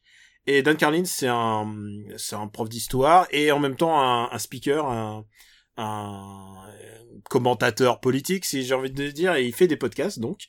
Et son podcast, il fait des podcasts fleuves où il parle de de la guerre et des moments clés de l'histoire. Alors c'est pas forcément la Seconde Guerre mondiale, mais il se, ça peut être, euh, ça peut être la, ba- la bataille des Thermopyles, ça Ah peut être oui. la, pro- Ah mais la je Première connais en Guerre fait. mondiale. Tu Ouais, vois, voilà. Tu m'en avais, tu m'en avais parlé. et Je t'avais dit que ça me disait rien, mais non, non, je connais en fait. Ouais, ouais, déjà Les. Gengis Khan. extrêmement intéressant. C'est super bien parce que ce qui est intéressant, c'est qu'il a de l'humour et il est pas, il est pas non plus là pour te faire du prêchi prêcha, pour te dire, euh, pour te mettre en relief par rapport au monde actuel, la, sur la philosophie de, de l'histoire et sur, il est très, il est, il est pas non plus euh, prudent sur sur ce qu'il fait. Il euh, il s'engage aussi dans dans ses podcasts. C'est des podcasts fleuves. Euh, les premiers épisodes ils durent 30 minutes, mais je peux te dire que les derniers là, euh, King of Kings, euh, ils durent 5 heures quoi. c'est c'est vraiment il faut il faut faut se l'écouter mais je prends un plaisir à à écouter ça parce que euh, je suis un peu nostalgique euh, de l'époque Alain Decaux où les mecs savaient raconter l'histoire. Euh, C'était ma matière préférée à l'école et, et je sais pourquoi. C'est parce que c'est vraiment quelque chose qui nous parle de nous. C'est quelque chose qui parle de, de du, du monde qui, qui va aussi arriver. Donc euh, vraiment ouais. Donc je répète le nom, c'est euh, Dan Carlin et euh, son podcast euh, ça, euh, son- et tout se casse la gueule chez moi. Ouais, c'est le déménagement. Hardcore Et- History. et- Hardcore History, voilà. À ne Merci. pas confondre avec Drunk History qui est complètement autre chose mais qui est aussi très bien. Je sais pas si tu Voilà. connais. Drunk Non. History, c'est une émission de télé sur Comédie Centrale, parce que on est parti pour faire deux heures, alors allons-y. Euh, c'est une émission de télé sur Comédie Centrale où en gros t'as l'animateur et un invité. Et L'invité c'est généralement un acteur ou une personnalité et il se bourre la gueule. Et là, l'invité est amené à parler d'un événement historique et donc à, à décrire un événement historique, donc mais vraiment à dire ce qui s'est vraiment passé. Et pendant qu'il le décrit, donc comme il est bourré, il raconte des conneries. Il y a des, tu as des, des, des vidéos, enfin, il, il filme, il tourne la scène en fait, mais telle que racontée par la personne bourrée. Et donc c'est extrêmement drôle. Et je recommande de- d'en choper des épisodes euh, sur le site de Comédie Centrale. Euh, Regardez Drunk History. Il y a des épisodes à mourir de rire euh, où euh, t'as euh, je sais pas, euh, il y en a un avec euh, Aubrey Plaza complètement torché qui essaye bah, un peu comme elle peut de, de, de parler d'un événement historique. Et au-dessus, tu vois donc euh, le, les acteurs qui essayent de tourner le truc de la manière dont elle le raconte. C'est, mais il y a vraiment des épisodes à mourir de rire. Donc voilà, je le recommande. Drunk History, ça n'a rien à voir avec Hardcore History, c'est complètement différent, mais c'est aussi très bien.